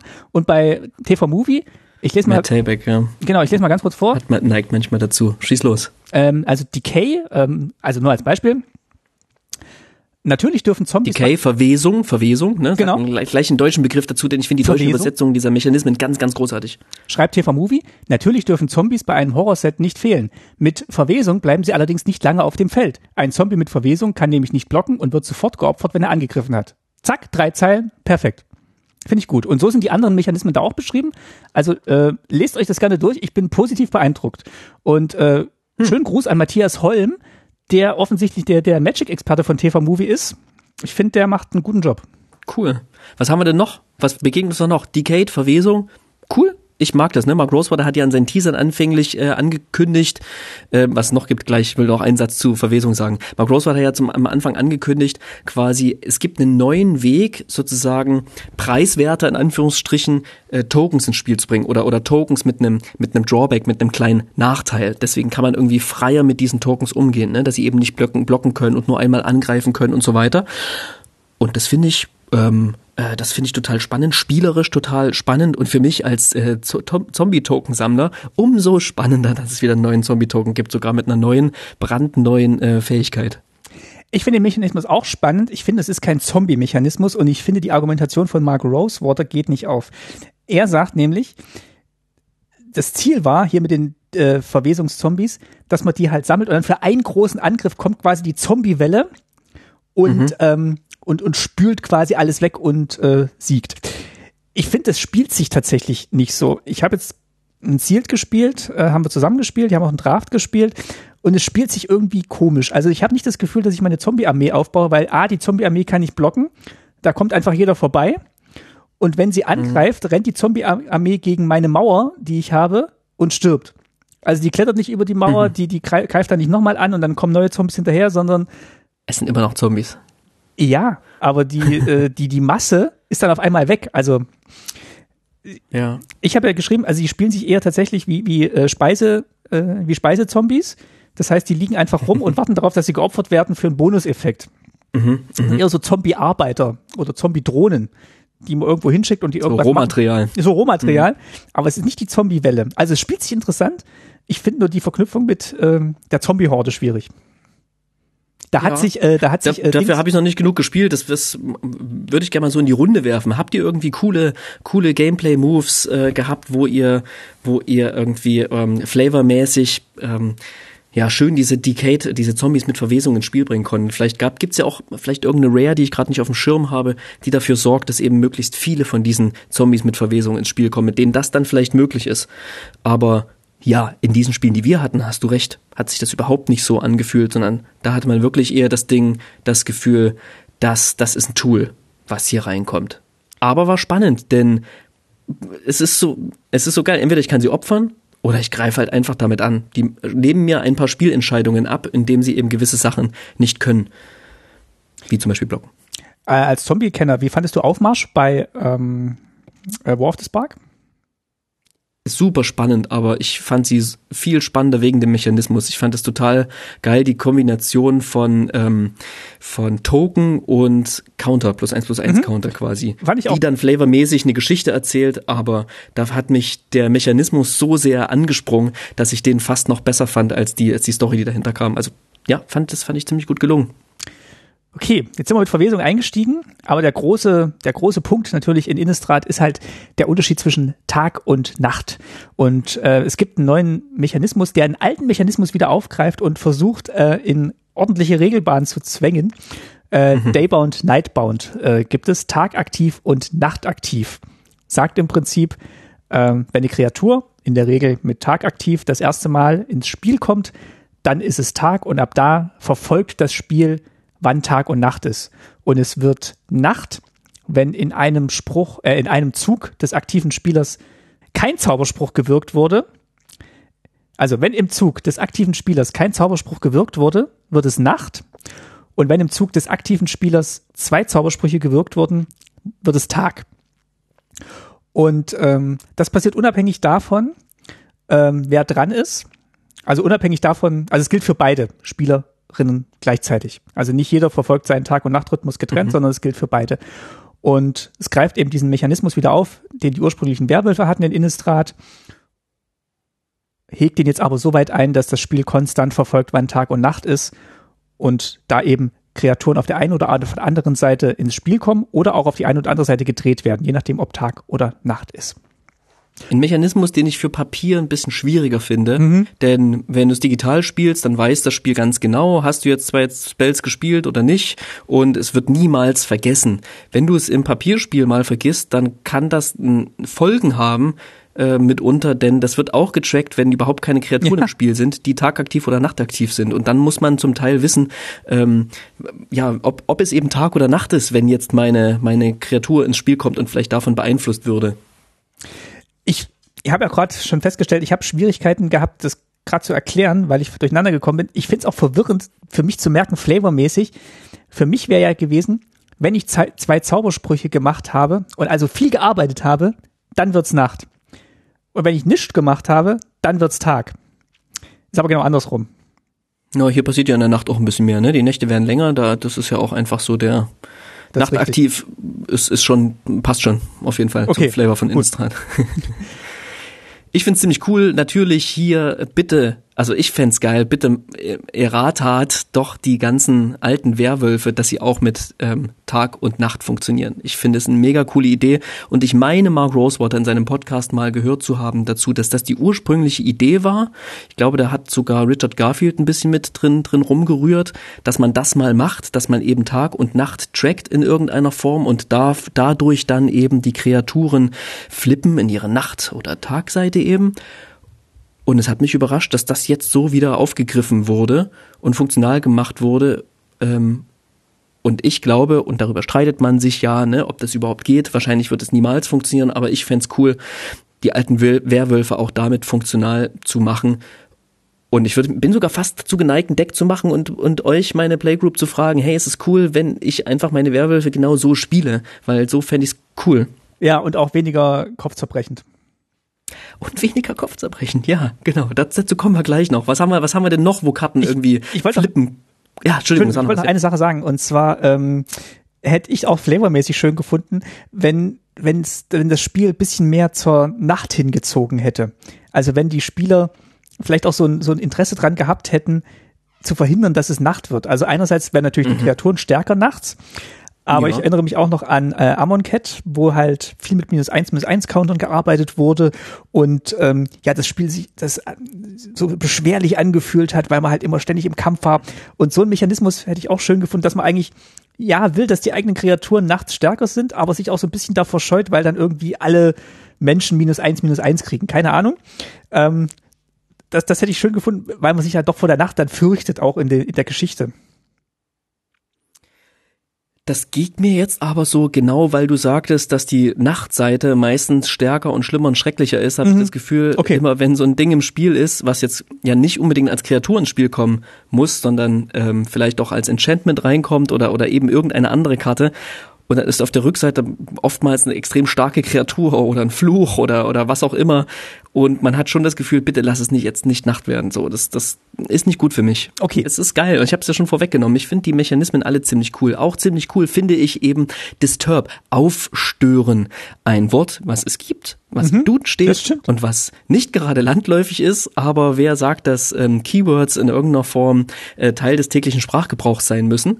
Also aufstören, Disturb macht im Grunde folgendes, ähm, eine Kreatur, die Disturb hat, ähm, die kann ja durchaus mal im Friedhof landen und wenn sie im Friedhof ist, kann ich sie für ihre Disturb-Kosten wirken und quasi mit der Rückseite ins Spiel bringen. Und da sind dann viele schöne kleine Geschichten drauf erklärt. Auf der Vorderseite sieht man den Menschen, der auf Innistrad gelebt hat, als es noch Tag war. Und auf der Rückseite sieht man dann die Nachtseite dieses Menschen, wie als Geist, als Zombie, als ähm, ja, Kreatur der Nacht durch die Welten, durch die Welt von Innistrad wandelt.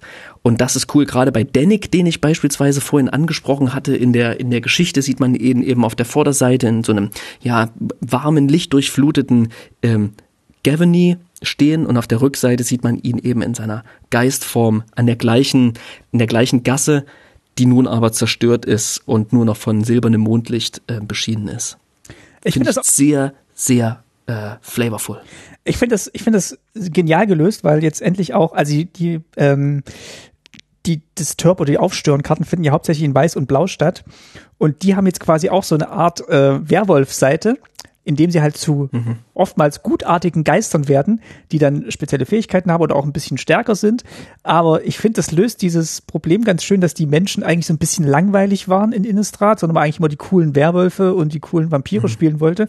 Und ja, auf einmal haben die Menschen. Leute, die mit dir streiten würden darum. Aber jetzt haben die, jetzt haben die Menschen eben auch ähm, was, in das sie sich äh, verwandeln können, wenn sie gestorben sind. Und das finde ich eigentlich äh, schön gelöst. Und das ist eben auch so eine, oftmals so so positive Geschichten sind, die erzählt werden. Das finde ich, finde ich ganz ja. witzig. Diese ganzen Werwölfe und dieses Aufstürmen und dieses Tag-Nacht-Aktiv plus die ganzen Karten, die auch noch doppelseitig sind, aber eben ganz eigene Regeln haben, wann sie flippen, es, es überfordert mich ein bisschen. Ne? Mhm. Es ist ja, es ist ein, Tasty MTG ist ein Casual Podcast Und ich weiß auch jedes Mal, wenn ein neues Set rauskommt, warum das einer ist, weil ich mich wie ein blutiger Anfänger fühle, ähm, der ich dann auch immer bin, wenn ich diese ganzen Karten sehe und überhaupt keinen keinen Überblick mehr habe oder nach, nach, nach dem Überblick suche, irgendwie zu begreifen, was passiert hier gerade. Da fühle ich mich schon im einfachsten Sealed oder Limited Spiel ähm, wie in einer riesigen vierköpfigen Commander-Runde, äh, wo ich nicht mehr weiß, was los ist, was jetzt kommt Tag, dann kommt Nacht, dann flippt das hier. Warte mal, ich habe ja noch was im Friedhof, dann kommt es mit der Rückseite rein. Warte mal, muss ich mal kurz umdrehen? Kann ich das nochmal umdrehen? Kann ich das nochmal umdrehen? Ähm, das hat mich ein bisschen überfordert und ähm, ich glaube auch deswegen ist das Pre-Release zu spielen eine der besten Gelegenheiten, denn dann sind gefühlt alle irgendwie Anfänger. Und ich glaube, ein bisschen wird sich das relativieren für mich im Laufe des Spielens, dass ich mehr Überblick bekomme. Aber ich bin schon also geht's dir nicht auch so? Bist du auch ein bisschen überfordert, ein bisschen aufgestört von den ganzen äh, doppelseitigen Karten und wann welche flippt? Eigentlich nicht. Ich habe sogar noch Mental Space übrig, um ähm, die, die Power und Toughness von drei verschiedenen Kreaturen zu verfolgen.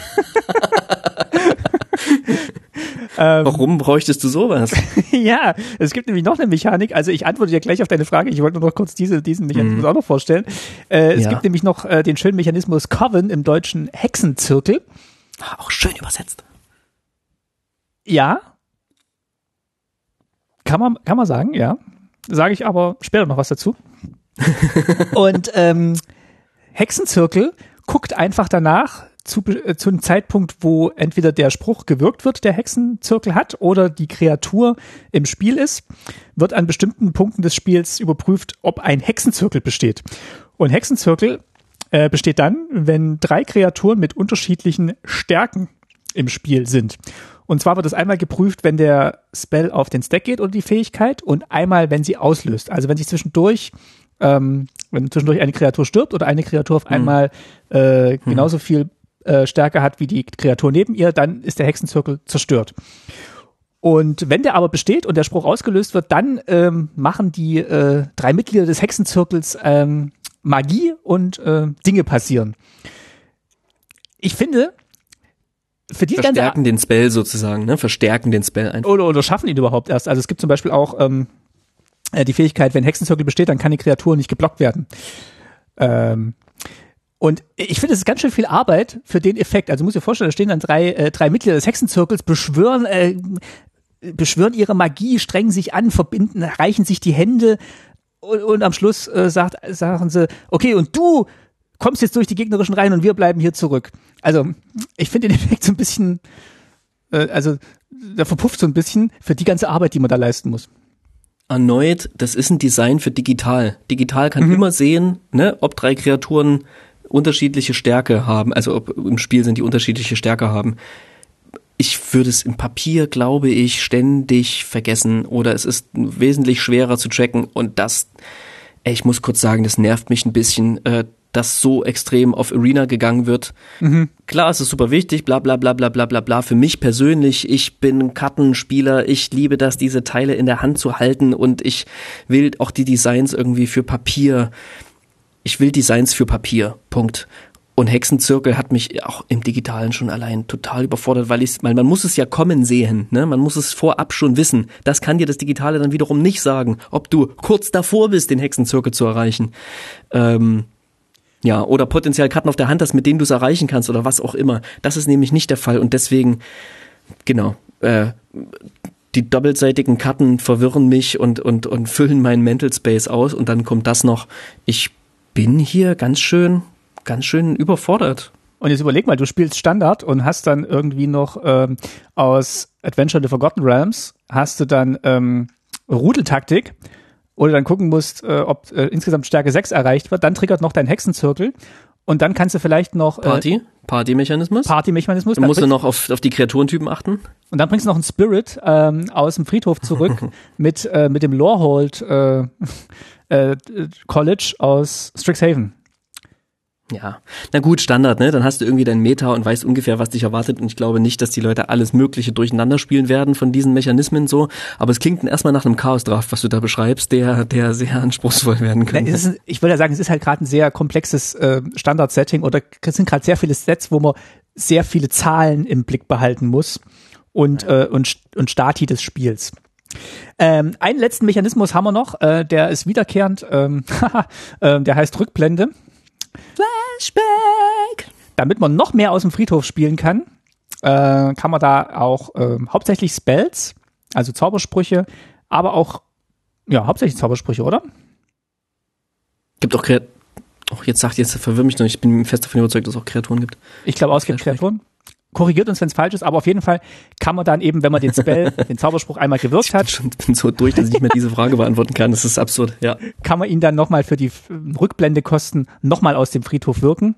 Und äh, wie ihr schon seht, äh, äh, ist der Friedhof eine zweite Bibliothek, die ihr euch im Laufe des Spiels äh, da zurechtlegt. Ähm, Super cool. Einer meiner Lieblingsmechanismen ever. Geht's, glaube ich, vielen so. Super simpel, super sauberes Design. Es gibt wahnsinnig viele Möglichkeiten, damit zu arbeiten. Und ähm, das funktioniert einfach total, total gut. Genauso wie das Turb ist ja sowas wie eine Art Flashback, nur auf eine doppelseitige Karte, wo dann die Rückseite der Karte ins Spiel kommt. Also zusammengefasst, die Mechanismen für sich sind alle schön flavorvoll, manche mehr, manche weniger. Ich finde, Hexenzirkel fällt so ein bisschen ab. Ansonsten funktioniert das richtig gut. Im Zusammenspiel ist es aber sehr komplex und man vergisst den Flavor so ein bisschen, ähm, weil, man, weil man so viel damit beschäftigt ist, überhaupt das Spiel im Moment des, äh, zu begreifen. Das liegt aber auch an uns, dass wir Tasty MTG Das liegt an sind uns natürlich. und nicht Gameplay MTG. Äh, ich glaube, anderen äh, anderen ähm, Content Creatern, die sich noch mehr mit dem Gameplay befassen, für die ist das ein Klacks und den ganzen SpielerInnen da draußen, die viel spielen, die werden, da wird dieser Moment der des Gefühls der Überforderung sicherlich nur kurz anhalten. Hoffe ich. Gebt uns auf jeden Fall auch gern dazu dazu Feedback.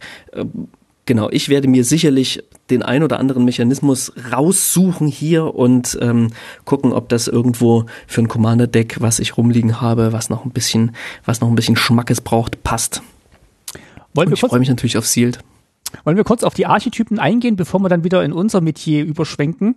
Ähm, Ja, reiß mal, reiß mal runter. Was gibt's denn hier? Was haben wir denn für Archetypen? Also, ich also habe Archetypen, ne, die Farbkombinationen, die quasi ähm, bestimmte bestimmte Spiel Gameplans sozusagen ähm, mit sich bringen, die dann für Limited oder Sealed angeboten werden in zwei Farbkombinationen. Genau, und die sind ähm, in dem Fall schwarz und weiß. Da geht's um das Opfern von Kreaturen und natürlich auch das Zurückbringen durch Aufstöbern. Blau und schwarz, die klassischen Zombie-Farben. Aufstören, aufstöbern. Äh, Blau und schwarz. Ah, be bevor wir, bevor wir weitermachen, ähm, äh, Aufsören. bevor wir weitermachen, äh, Nachforschungen anstellen ist auch noch ein Mechanismus. Ja, da ist noch viel drin, was man irgendwie nochmal mitgenommen hat. Uns sind sogar noch andere Mechanismen drin, die allerdings nicht mit Keyword dastehen, sondern äh, umschrieben, umschrieben sind. Andere Mechanismen. Also das Ding ist wirklich, das, da, da, da passiert einiges, da passiert viel. So, ich fange nochmal an. Also schwarz und weiß geht es ums Opfern von Kreaturen. Blau und schwarz, da geht es auch um das Opfern, aber mit dem Schwerpunkt auf Zombies. Blau und weiß, das sind tatsächlich dann die aufstören Kreaturen und Flieger, weil das dann eben oft Geister sind, die dann aufgestört werden. Schwarz und grün, da äh, geht es darum, dass äh, Kreaturen sterben und dadurch Effekte ausgelöst werden. Grün und weiß, klassisch Tokens und dadurch auch der Hexenzirkel hier verortet, weil dann irgendwie ganz viele Kreaturen da sind, wo dann unterschiedliche Stärken vorhanden sind. Genau. Viele Kreaturen, ne? Zombies, 2-2 Zombies, äh, 4-4 Biester, was auch immer dann so ins Spiel kommt, was sehr, sehr leicht Hexen, den Hexenzirkel bilden kann. Da hast du Genau. einen Hexenzirkel aus einem Zombie, einem Biest und äh, was, was, was schwirrt hier noch so rum? Einem Teufel? Ja, so, so, so, ein, so ein Flieger, so ein Geist. Ja, ein Geist, ja, genau. Das ist, das wäre so der Klassiker. Rot-Weiß, ähm, klassische Agro-Strategie, also schnell angreifen mit vielen Kreaturen, mit kleinen Kreaturen und viel Schaden machen. Blau und Grün, da sind dann die Flashback-Zaubersprüche verordnet, die Rückblende-Zaubersprüche. Ähm, in Schwarz und Rot, da kriegt man schon mal einen ersten Eindruck von den Vampiren, die wahrscheinlich dann im nächsten Set eine große Rolle spielen werden.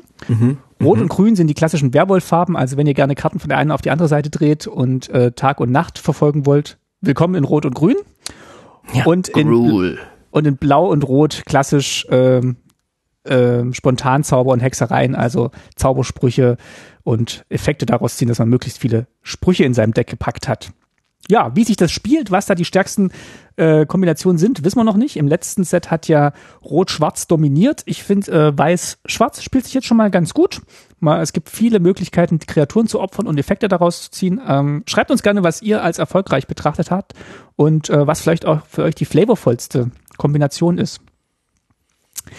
Ja, irgendwie passt, wobei ich das Gefühl habe, wie am Anfang schon erwähnt, Rot wird hier relativ stiefmütterlich behandelt. Es ist einfach nicht die Farbe von Innistrad meines Erachtens. Das wird sich dann mit dem Fokus auf, Vampir, auf Vampire ähm, schlagartig ändern. Da bin ich überzeugt davon. Das wird, das wird spannend. Aber hier hat man es, glaube ich, ein bisschen, den Regler ein bisschen runtergedreht auf die Farbe.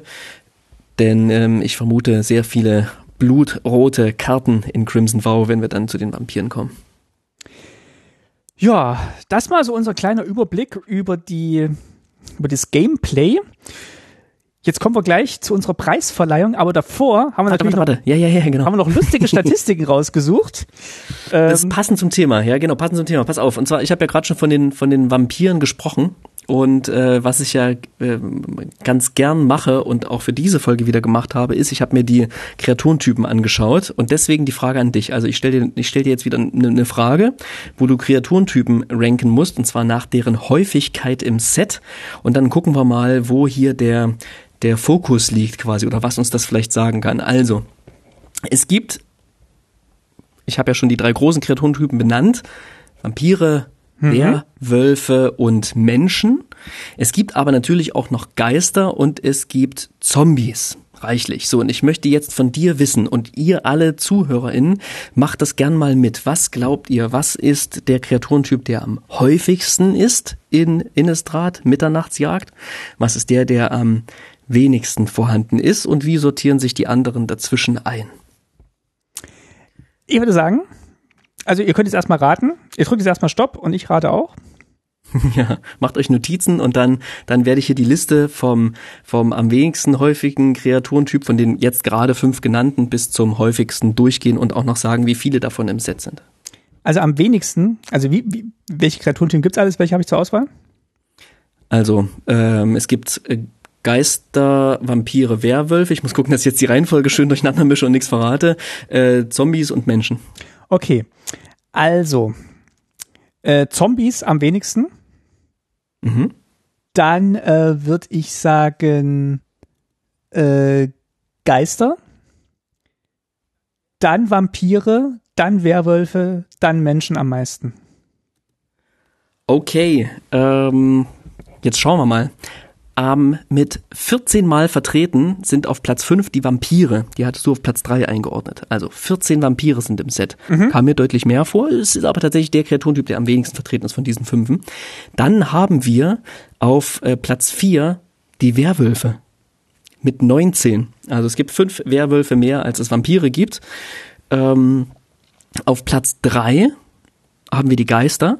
Es gibt 20 Geister äh, allerdings nur 19 Werwölfe, ja. Also es gibt einen Geist mehr als, als, als Werwölfe in diesem Set. Und dann haben wir, und jetzt habe ich ein bisschen getrickst, aber ähm, nicht unberechtigterweise, auf Platz zwei die Zombies. Wir haben zwar nur 13 Zombies im Spiel, aber ähm, zehn weitere Kreaturen, die kreieren diese Decayed-Zombies. Das heißt, da kommt unweigerlich auch ein Zombie ins Spiel. Ah, das habe ich jetzt nicht mitgezählt. Ich habe jetzt wirklich nur Gut, dann ähm, okay. genau. Du hattest sie auf Platz 5 einsortiert und nach der Zählung zu gucken, was sind ähm, ähm, quasi nur die Kreaturentypen und ohne die Tokens mit, hättest du damit richtig gelegen. Dann wären quasi die Zombies auf dem letzten Platz mit 13. Mhm. Und auf Platz 1 sind die Menschen.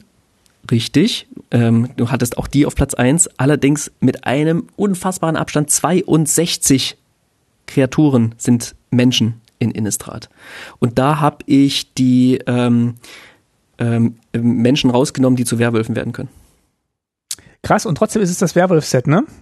Finde ich spannend. Trotzdem ist es das Werwolf-Set und es fühlt sich trotzdem so an. Ich, ja, es überrascht mich auf jeden Fall, aber ja, nur wenn du Menschen hast, die Opfer von Werwölfen werden können, äh, hast du quasi kannst du vielleicht, schaffst du es vielleicht auch die, die Angst zu kreieren, die du, die du brauchst, ähm, die Angst um die Menschen in diesem Set vor den Werwölfen. Aber ja, Alan Court ist die wichtigste Person, die ist eine Werwölfin und das, das gewichtet ja schon mal den Ton des Sets ganz eindeutig auf Seiten der Werwölfen. Ich habe auch noch mal geschaut, ähm, wie das Verhältnis ist zwischen Werwölfen und Vampiren, weil wir ja mhm. bald in das Vampir-Set noch gehen. Was wolltest du sagen? Wie ist das Verhältnis so zwischen Wölfen, Werwölfen und Vampiren? So, du meinst jetzt inhaltlich oder, oder, oder anzahlmäßig? Äh, anzahlmäßig, verhältnismäßig in dem Set. Na, das habe ich ja geguckt. Jetzt 14 Vampire, ne, 19 Werwölfe. Also es gibt ein bisschen mehr Werwölfe, als es Vampire gibt. Ja, ich spreche jetzt auch von Wölfen und Karten, die überhaupt der Wolf äh, in sich tragen. Also wie oft wird Wolf erwähnt und wie oft wird Vampir Ach, erwähnt? Die Wölfe an sich, nicht nur die Werwölfe, sondern ja, ja. alle Wölfe quasi. Ja. Oh, deutlich mehr Wölfe und Werwölfe, als es Vampire genau, also gibt. Fast doppelt so viel Wolf. Also die Wölfe führen quasi mit, in meiner Zählung mit 26 zu mhm. den Vampiren, die so knapp über 10 liegen. Und ich hoffe, das dreht sich dann noch im äh, nächsten Set. Äh, wahrscheinlich wird sich das dann drehen. Definitiv, ja, ja. Ich habe auch noch was nachgeschlagen und zwar, wir haben ja das Gefühl, oder es wird uns vermittelt, dass die Nacht länger ist als der Tag mittlerweile in Innistrad. Was würdest du sagen, wie viele Karten erwähnen die Nacht oder haben Nacht im Titel und wie viele das Tag oder das Wort Tag im Titel oder in der Me im Mechanismus oder im Flavortext? Äh, interessant. Also es gibt natürlich diese ganzen Flipkarten, ne? das heißt auch wenn da die Nacht erwähnt wird, haben die dann halt immer eine Tagseite und weil es ganz viele Karten gibt, die so den Tag ab, ich würde sagen, es, es gibt mehr Tag als, als Nacht. Sonst hättest du mir die Frage, glaube ich, auch nicht gestellt. Aber ich glaube, weil es diese doppelseitigen Karten gibt, wo eben beides dargestellt wird, plus die, die dann halt eben nicht doppelseitig sind. Es gibt tatsächlich mehr Karten, die sich auf die Nacht beziehen, und zwar 49, ah. als die, die sich auf den Tag beziehen mit 36. Es gibt nämlich auch Karten, die haben irgendwie so nachtgebundene okay. Reiterin, keine Ahnung. Ähm, ja. Also tatsächlich, der, das haben sie hingekriegt, dass die Nacht öfter auftaucht im Text und sich das dann so anfühlt, als ob die Nacht überwiegt. Okay. Letzte, letzte Frage, letzte Frage. Ähm, du hattest im Vorfeld, als wir zur heutigen Folge gesprochen hatten, dich immer mal wieder so über die das Kürbisset so ein bisschen lustig gemacht, ja, Ernte Dank und Halloween und so und ähm, die Kürbisse. Ich habe mir mal die Mühe gemacht und alle Karten nach den vorhandenen Kürbissen durchgeschaut, also die Artworks. Und jetzt ist die Frage, wie viele Karten in Innistrad Mitternachtsjagd inklusive inklusive der ähm, Commander Decks gibt es, die einen Kürbis im Artwork haben. Oh. 15. Du bist nah dran. Die von mir gefundene Antwort ist 11 gibt noch ein Ding, da ist ein, da ist ein rot, ein orangener Kreis mit zwei Punkten drauf auf, abgebildet. Ich vermute mal, es ist ein, ein, ein nachlässig gezeichneter Kürbis, der nur zur Hintergrunddeko diente. Ähm, inklusive natürlich des, des Commanders Kürbis, Harvest Celebrant. Mhm. Es gibt ja diesen wunderschöne grüne Karte, ähm, die Kürbis oder halt im Englisch ausgesprochen Kürbis äh, heißt, der hat einen geilen, nicht orangenen, sondern so einen grün, grün-gelben Kürbis als Kopf quasi auf seiner ja, Wurzelgestalt, Treefolk-Gestalt. Ähm, ja, so viel dazu. Also, wenn ihr das nächste Pre-Release spielt, habt ihr jetzt ein bisschen unnützes Wissen, was ihr anbringen könnt. Sei es drum, lass uns ein paar Awards verleihen.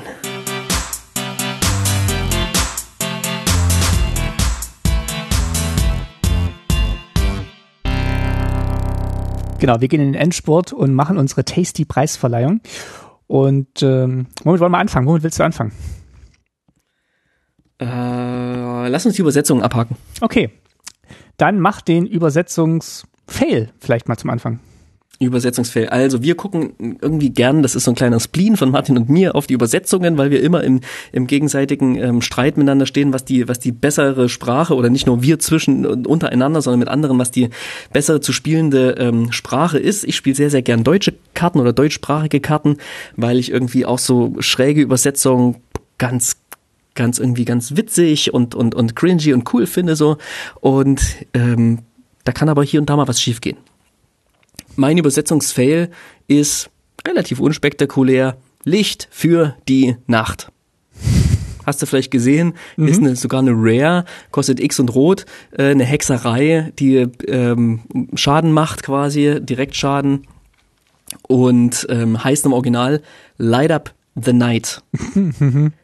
was in meinem Verständnis eher sowas wie die Nacht erhellen, die Ja, Nacht erleuchten ist. Groß ist drauf zu sehen, Chandra in der Nacht, wie sie halt einen Feuerzauber wirkt und um sie herum, ja, verbrennen eben diese jenen Kreaturen der Nacht. Und ja, das Ganze wirkt recht herrschaftlich und es klingt nicht so, als würde sie das Licht für die Nacht bringen, der Herr. Ja, wo sie so eine Kerze ans Bett stellt. Ja, hier, deswegen können sie nachts anmachen, wenn sie mal auf Toilette müssen. So, das ist für mich das Licht für die Nacht, sondern sie erhält diese Nacht und ja, erleuchtet die Nacht. Deswegen, hm, keine Ahnung, finde ich doof. Würde ich auf Englisch spielen. So, Martin, jetzt du. Was ist dein Übersetzungsfail? Mein Übersetzungsfail ist Hexenzirkel. What? Ich finde Hexenzirkel ist trifft trifft nicht zu, Ach, weil es sind es sind nicht Erzähl nur nicht, mach Hexen. nicht so ein Quatsch. Ist doch voll, okay. Sprich weiter. Nee, es hätte, Sprich es hätte heißen müssen magischer Zirkel. Mein Vater ist ja äh, Hobbymagier Ach geil, und wusste der ich gar ist nicht. ja ja ja doch und der ist halt der ist halt im magischen Zirkel Ah ja, geil. Ja, stimmt. und der ist nicht im Zau der ist nicht im Zaubererzirkel, der ist auch nicht im Hexenzirkel, Stimmt. der ist im magischen Zirkel. ah, Und, und wenn man sich auch die Illustration anguckt, dann sind da nicht nur Hexen drauf. Da sind auch ähm, männliche oder männlich aussehende Zauberer drauf. Und ähm, ich finde, das hätte es ein bisschen inklusiver gemacht, ein bisschen weiter gefasst, weil dieses Coven ist auch so ein bisschen, ich habe nochmal nachrecherchiert, ja, kommt so ein bisschen aus dieser, aus dieser ähm, äh, Hexen, Hexengeschichte, aber ist tatsächlich weiter gefasst als jetzt nur auf, auf weibliche Magieausübende. Und ich fände magischer Zirkel, den Platz hätte es auch gehabt und es, ich fände, Mhm. hätte das schöner gefunden. Ähm, ja. Deswegen Ja, ähm, wäre natürlich länger und hätte wahrscheinlich so ein paar, paar ähm, ähm, wobei das ist ihnen ja eh egal, wie lang deutsche Übersetzungen sind, das wird dann einfach gemacht Ja. und dann wird der Text halt sehr klein.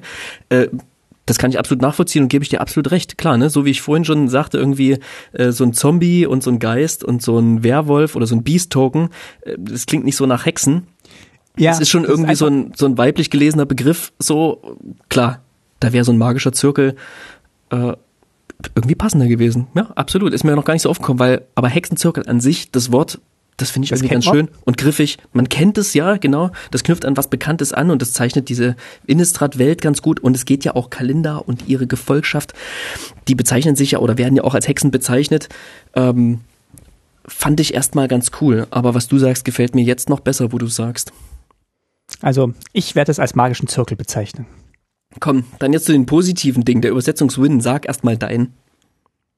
Mein Übersetzungswin ist ähm, die Dickichtrüstung, die Bramble Armor.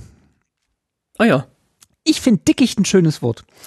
Das ist, und ich habe mal geguckt, ich, ich bin nämlich drauf gekommen, weil Bramble liest man im Englischen öfter auf einer Magic-Karte. Und da habe ich gedacht, Mensch, das ist doch nie mit Dickicht übersetzen worden. Und tatsächlich ist es eher so als, als Dornen oder äh, äh, ja, also hauptsächlich mit Dornen übersetzt worden.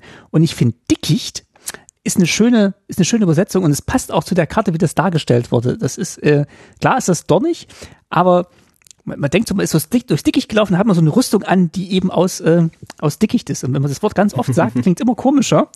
Dickicht. nee, also ich finde das, ich finde das eine schöne Übersetzung und ähm, ich finde es auch ein schönes Wort, das man viel zu selten hört. Und äh, deswegen ist die Dickichtrüstung mein äh, Übersetzungswin. Mein Übersetzungswin ist eine doppelseitige Karte und zwar eine Common, die kostet eins und ein schwarzes ist ein Artefakt und die flippt in eine vier vier gruselige Kreatur in einen Dämon und zwar handelt es sich um den um äh, den vererbter Spiegel. Der vererbte Spiegel wird nämlich zu verderbter Unhold, Okay. was ein ganz schönes Wortspiel ist meines Erachtens. Vererbt, verderbt. So, ne? Man kann, man hätte auch verdorbener Unhold sagen können, aber Oder müssen. Äh, ich, nö, ich würde auf einer, in einer alt, in einer altdeutschen Variante kann man Okay, das mit Sicherheit okay. sagen, würde ich mir vorstellen. Denn im Original ist es, hat man dieses Wortspiel nicht so krass. Es gibt zwar den Heirloom Mirror für die Vorderseite, für den Spiegel und den Inherited Fiend, also dieses Wort der Erbschaft steckt auch hier irgendwie im Wortstamm mit drin, aber es ist nicht so eins zu eins im Wortklang übersetzt worden das kennt man andersrum wiederum von vielen Übersetzungen, ne? dass es sehr, sehr coole englisches, Origin- englische Originale ähm, gibt, wo Vorder- und Rückseite sich sprachlich und vom Wortklang her sehr gut aufeinander beziehen, aber das in der deutschen Übersetzung nicht möglich war. Und ich fand es cool, dass man hier die Möglichkeit einfach mal genutzt hat an einer Karte, die es jetzt stimmt. nicht will, aber vielleicht für die ÜbersetzerInnen angeboten, sich angeboten hat, das einfach mal zu machen, hier ähm, so ein Wortspiel oder so ein Wortklangspiel herzustellen und vererbter Spiegel, verderbter Unhold, das ist mein Übersetzungswin. Ich habe gerade mal geguckt, es gibt es als Wort verderbt, ähm, absolut rehabilitiert. Äh, ich gehe damit. Schöne, schöne Sache. Gut gelöst. Dann ähm, würde ich vielleicht weitermachen mit dem äh, Flavor Fail. Go ahead. Mein Flavor Fail ist der Shady Traveler, zu Deutsch der zwielichtige Reisende. Hm. Ähm, weniger wegen der ähm, wegen des Titels, sondern wegen der Illustration. Beschreib Liebe Leute auf, ähm, also man sieht quasi ähm, eine Stadt äh, mit ja, Fachwerk. da läuft eine Familie. Fachwerk? Wie, viel so Fachwerk überall? Genau. Viel Fachwerk. Das können sie. Und ähm, ja, irgendwie ist auch so ein bisschen so ein bisschen winterlich und da läuft eben dieser dieser komische Typ in seinem äh, Mantel läuft da durch und äh, guckt so ein bisschen äh, zwielichtig Und reisen. und im Hin und abweisen und im Hintergrund laufen so normale Dorfbewohner und ähm, natürlich ist es ein Werwolf und der der dreht sich dann äh, und dann ist dann auf der Rückseite der Werwolf. Aber der Flavorfell ist folgender. Liebe Leute auf Innistrad, wenn ihr Erntedankfest feiert und der erste Schnee ist gefallen, dann ist es zu spät. Dann ist äh, dann ist die Ernte nichts mehr wert. Also ich finde, warum ist, warum ist jetzt auf dieser Karte auf einmal Winter, während in den, auf den ganzen anderen Karten Herbst ist? Also ich, ich habe da drauf geguckt und gedacht, hä? Ich dachte, wir feiern hier Harvest-Tide. Das ist doch, das ist doch selten, wenn der erste Schnee gefallen ist und äh, auf den Feldern äh, noch das Korn steht. das also ist der- noch der das Fla- Konfetti von der Party. Ja, natürlich, natürlich. Es gibt noch eine andere Karte, da weiß ich aber nicht so richtig, ob es Schnee ist oder ob es einfach so Spinnennetze sind. Da habe ich mal noch großzügig drüber hinweggeblickt, aber beim Mhm. Shady Traveler, liebe, liebe, liebe Bürger auf Innistrad, ich weiß, ihr habt es schwer, aber wenn ihr erst beim ersten Schnee eure Ernte einholt, dann seid ihr auch ein bisschen selber schuld. Schön. Ja. Ja. Ditte. Ich Ja. gehe über zu meinem Flavor Fail. Und mein. Flavor Fail ist mir wirklich ganz, ganz schwer gefallen, diese Karte als Flavor Fail zu nehmen. Es ist ein Beispiel für eine Reihe von Flavor Fails, wie ich finde. Und zwar möchte ich gern allen Karten, bisschen getrickst, aber allen Karten, die ähm, folgende Formulierung draufstehen haben, den Flavor Fail geben. Und zwar, immer wenn der Tag zur Nacht oder die Nacht zum Tag wird, das klingt erstmal ganz geil, kannst du Punkt, Punkt, Punkt, Punkt, Punkt. Und dann ist immer zu irgendeiner Karte steht dann Text drauf. Und ich fand, bei fast allen dieser Karten, bei ganz, ganz vielen, hat es dann überhaupt kein, überhaupt nichts mehr mit der Karte selber zu tun gehabt, was dahinter steht. Was dann passiert zwischen Tag und Nacht im Wechsel. Und als Beispiel habe ich rausgesucht den Materialsammler, den Component Collector. Den finde ich erstmal total cool. Das ist so ein Homunculus, eine Kreatur ähm, für zwei Mana und ein blaues, eine Common, hat Power Toughness 1,4 und sagt, ich lese mal den gesamten Text vor, ne, falls es weder Tag noch Nacht ist, wird es Tag, so wie der Materialsammler ins Spiel kommt. Frage ich mich erstmal, warum? Das ist ein, das kann von mir aus auch sehr gut eine Kreatur der Nacht sein, ja. Warum kommt der ins Spiel und es wird, es wird Tag quasi? Klar, der klingelt an der Tür, das macht er nur am Tage und so weiter, aber das fand ich erstmal, das fand ich Nein. doof, hat mich gestört. Der, der kommt am Morgen zurück Der kommt am Morgen zurück. Okay. zu seinem Meister. Ah, danke. Siehst du, ich wusste, dass ich was übersehen habe. Soweit so cool. Aber warum ähm, ähm, tappt er oder untappt er eine bleibende Karte meiner Wahl, wenn es Tag wird oder wenn es Nacht wird? Das habe ich überhaupt nicht verstanden, was das, was das damit zu tun haben sollte. Ich finde die Illustration so mega geil. Das Ja, sieht aus stimmt. wie das Logo von der rumkommandiert. Die Karte, ja, also einfach ein riesengroßes Auge auf einen Körper, auf einen kleinen Homunculuskörper draufgesetzt.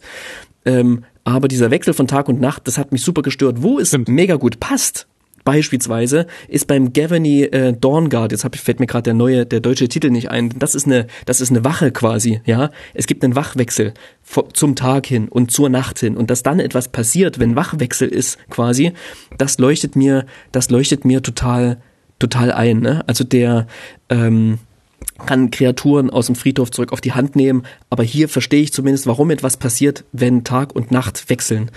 Aber jetzt, wo du sagst, beim ähm, wenn es Nacht wird, zieht er los und sammelt sein sammelt seine ähm, Teile, sein Material und wenn er zurückkommt, hat er das Zeug hat er das Zeug vorhanden. Das mildert ein bisschen. Wäre fast mein Übersetzungsfail geworden, weil Component und Material, also Component klingt so ein bisschen mehr nach, hey, ich habe hier ganz viele Ja. Komponenten und die baue ich zusammen. Und Material, Genau. ja, ich habe das Material für den neuen Auftrag schon bekommen und äh, also klingt so ein bisschen nach, nach Handwerksmeister. Also, für mich sind hier viele Wins vorhanden in dieser Karte, aber insgesamt und zusammengenommen macht der Materialversammler, äh, der Materialsammler für mich äh, keinen Sinn und ist mein Flavorfail. Absolut berechtigt, gehe ich mit. Dann mach doch mal den Flavor Win. Ganz kurz, bevor ich zu meinem Flavor Win komme, muss ich noch kurz was dazu sagen, was so ein bisschen auch in meine engere Auswahl gekommen ist, nämlich ähm, der Fenstersturz. Die Fensterrate, äh, die Fenestrate natürlich. Der Fenstersturz, ne, hat für viele einen perfekten ähm, Flavor. Spontanen Zauber, zwei und ein schwarzes, zerstöre eine nicht fliegende Kreatur deiner Wahl und dargestellt ist halt ein Typ, der aus dem Fenster geschmissen wird. Klar, ne? Du schmeißt was aus dem Fenster, wenn es eine Kreatur ist, die fliegt, dann fliegt sie davon, tut dir überhaupt nichts. Wenn das äh, ein Mensch ist, den aus dem Fenster stürzt, dann ähm, stirbt der, du zerstörst diese Kreatur damit. Cool, fand ich auch schon, gab es ja eine ähnliche Karte bei Ixalan, äh, Walk the Plank, über die Planke gehen, oder Mhm. irgendwie sowas Ja. in der Übersetzung, ne? Ähm, wo du quasi eine nicht Mehrvolk-Kreatur sozusagen zerstören konntest und dargestellt war eben ein Typ, der ins Wasser geschubst wird. Was halt bei einer Mehrvolk-Kreatur nicht so gut funktionieren würde. Und damals schon gab es das Problem, ähm, was ist, wenn die Kreatur fliegt? So, dann, gut, wenn sie, wenn sie verbunden ist und nicht mehr fliegen kann und stürzt ins Wasser, dann stirbt sie auch. Okay, okay, okay, okay, okay. Aber das ist ein bisschen mein grundlegendes Problem mit diesen Karten, denn Karten, den Fenstersturz, da schmeißt man ja alle möglichen Kreaturen aus dem Fenster und ich finde am absurdesten ist es halt, wenn man so eine Karte hat wie beispielsweise das ähm, das Creeping Inn, ja, das ist dieses dieses Land, was auf der Vorderseite eben so ein, ein altes Haus ist, so eine alte alte ja ein bisschen Geistervilla und die flippt irgendwann in eine Artifact Creature, ein Horror Construct und ist eben ein ganzes Haus auf riesengroßen wurzelartigen Beinen, was sich durch die Gegend bewegt, ja. Und wenn ich quasi ein gesamtes Haus mit riesengroßen Beinen aus dem Fenster schmeiße, was an sich schon mal ein schönes Bild ist, frage ich mich, wie groß muss das Fenster sein und in welches Haus geht das Haus, damit ich es überhaupt aus dem Fenster schmeißen kann. Von daher, das wäre dann quasi der perfekte Flavor Fail, wenn du so möchtest. Deswegen habe ich Fenstersturz oder die Fenestrate eben nicht als meinen Flavor, äh, Flavor Win genommen. Das finde ich äh, eine sehr gute Vorstellung, wenn, wenn das Haus durch sein eigenes Fenster fließt. Finde ich gut. Mein Flavor Win ist der rachsüchtige Würger. Das ist eine Kreatur, die, ähm, die flippen kann, die eine Rückseite hat. Also auf der einen Seite ist der rachsüchtige Würger, kostet eins und ein schwarzes, eine 2-1-Kreatur.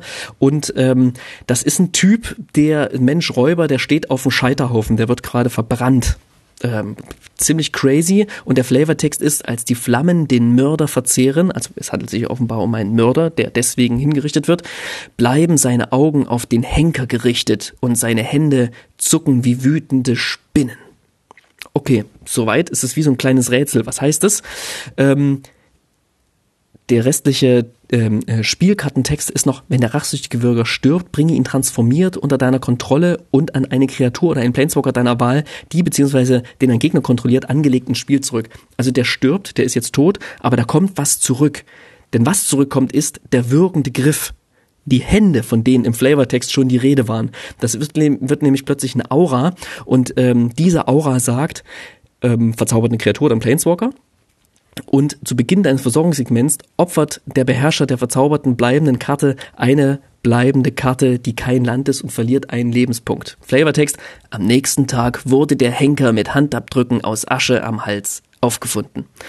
Das heißt, der kommt quasi nicht vollständig als ähm, Geist zurück, der seinen Henker äh, heimsucht, sondern lediglich die Hände, die hier in der Illustration noch glühen, die ähm, ja hängen sich an den Henker ran und der Henker kann sich noch eine Weile wehren, so auch irgendwie, ne, kann sich das spielerisch abbilden. Ich kann noch andere Sachen opfern, ich kann noch irgendwie andere Sachen ja tun, um noch zu überleben, aber irgendwann geht's dem Henker, also die Kreatur, die davon ähm, verzaubert wird von dieser Karte, an den Kragen buchstäblich und ähm, sie muss geopfert werden vom Beherrscher.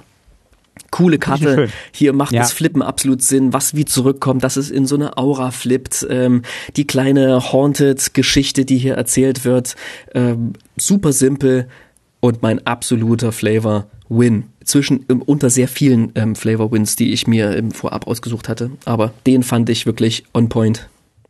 Sehr gut, finde ich schön. Finde ich auch, äh, finde ich auch wieder eine, eine, sehr gruselige Karte tatsächlich. Also die trifft auch wieder mein äh, Flavor-Herz. Genau, der Vengeful Strangler und auf der Rückseite ist es der Strangling Grasp. Cool. Was hast denn du dir ausgesucht? Ich habe auch eine super gruselige Karte, die super nach Innistrad passt und das ist die, die tödlichste Kreatur und äh, ein absoluter Flavor-Win und zwar ist es der äh, Death Bonnet Sprout, der Todkappensprössling.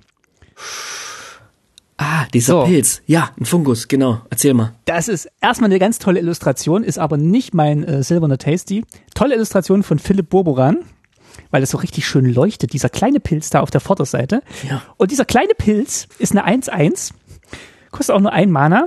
Und ähm, was Pilze so machen, der wächst. Und zwar am, ähm, am Beginn des Versorgungssegmentes wirfst du eine Karte in den Friedhof. Also du düngst quasi diesen Pilz. Du gibst ihm ah. quasi, du, wirf, du, wirfst ihm was hin. Jetzt verstehe ich drei, das, ja. Genau, und wenn dann drei oder mehr Kreaturenkarten im Friedhof liegen, dann hat er ganz viele Nährstoffe aufgesogen und dann verwandelt er sich ah. und dann dreht er sich auf die Rückseite und dann ist es der Todkappenhühne, ein Pilzwesen Schrecken. Und was der nämlich jetzt machen kann, ist zum Beginn des Versorgungssegments kann ich eine Friedhof, äh, kann ich eine Karte aus dem Friedhof ins Exil schicken. Das heißt, er saugt dann wirklich so die ganzen Nährstoffe auf, die Kreatur verschwindet, die ganzen Nährstoffe sind gar nicht mehr da. Und wenn die Kreaturenkarte eben so umgewandelt wurde und ins Exil geschickt wurde, dann kriegt er richtig Kraft und eine plus eins plus eins Marke auf den Todkappenhühnen. Und das finde ich sehr, sehr witzig, weil da auch nochmal dieser Friedhof so ein bisschen ins Spiel kommt und ähm, ja, diese, diese Idee, dass der Friedhof Nahrung ist für alles mögliche gruselige Zeug auf Innistrad, das, aber das gruselige Zeug in dem Fall einfach so ein ganz unscheinbarer äh, kleiner Pilz ist, der dann äh, ja dann doch ganz, ganz groß werden kann. Kannst du den Flavortext noch vorlesen von der Rückseite? Ja, äh, der, also wenn dann der Todkappenhühne äh, im Spiel ist, dann ist der Flavortext, sie werden so schnell groß. They grow up so fast. Das ist geil. Das ja. ist wieder ein bisschen dieser morbide Humor. Nicht, sie wachsen so schnell, was man zu Pilzen sagen würde, sondern sie werden so schnell groß, wie man es eben zu kleinen Lebewesen, zu Kindern sagt, die groß werden. Mhm. Und das macht's gleich wieder, oh, spooky. Das lebt. Das ist nicht nur ein Pilz. Das Ding bewegt sich schneller. Ja, also ganz schöne Karte auf ganz vielen Ebenen, aber in dem Fall mein Flavor-Win. Ja, geil. Ich habe die erst gar nicht richtig verstanden. Warum mild eine Karte, habe ich mich die ganze Zeit gefragt. Random, aber nee, cool. Ja, geil. Dann würde ich sagen, auf zur Königskategorie, dem silbernen Tasty.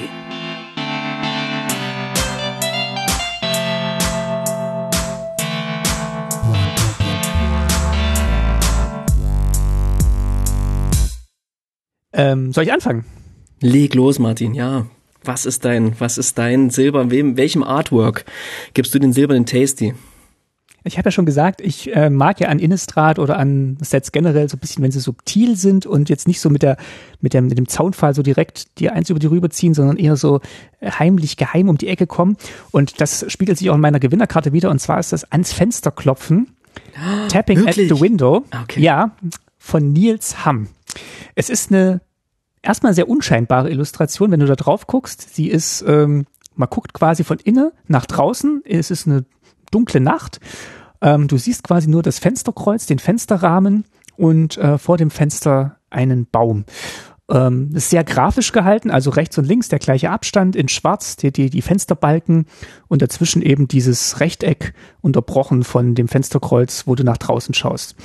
Und das Subtile passiert hier tatsächlich in dem, was an der Scheibe passiert. Denn der Baum, der vom Fenster ist, man hat es ja manchmal so, dass die Äste da so am Fenster lang kratzen. Das ist dann so ein gruseliges Geräusch. Aber hier passiert da noch ein bisschen mehr, denn der Baum, der macht nicht nur ähm, Geräusche, sondern der kratzt tatsächlich das Fenster kaputt und der will richtig rein und der drückt das Fenster so rein und äh, ähm, ja, zerkratzt das Fenster. Und das finde ich, das ist so genau diese subtile Subtilität, die mir so gefällt. Und ich finde auch diese, in diesem ganzen Feuer, Werwölfe, äh, Explosion, äh, Kampf, ist dieses, ah, der Baum, der kommt langsam, aber er kommt sicher und unheimlich zu dir nach drinne. Das, ähm, ja, fand ich sehr schön. Und Nils Hamm ist auch ein toller Illustrator. Der hat zum Beispiel so Klassiker wie die Baleful Tricks illustriert.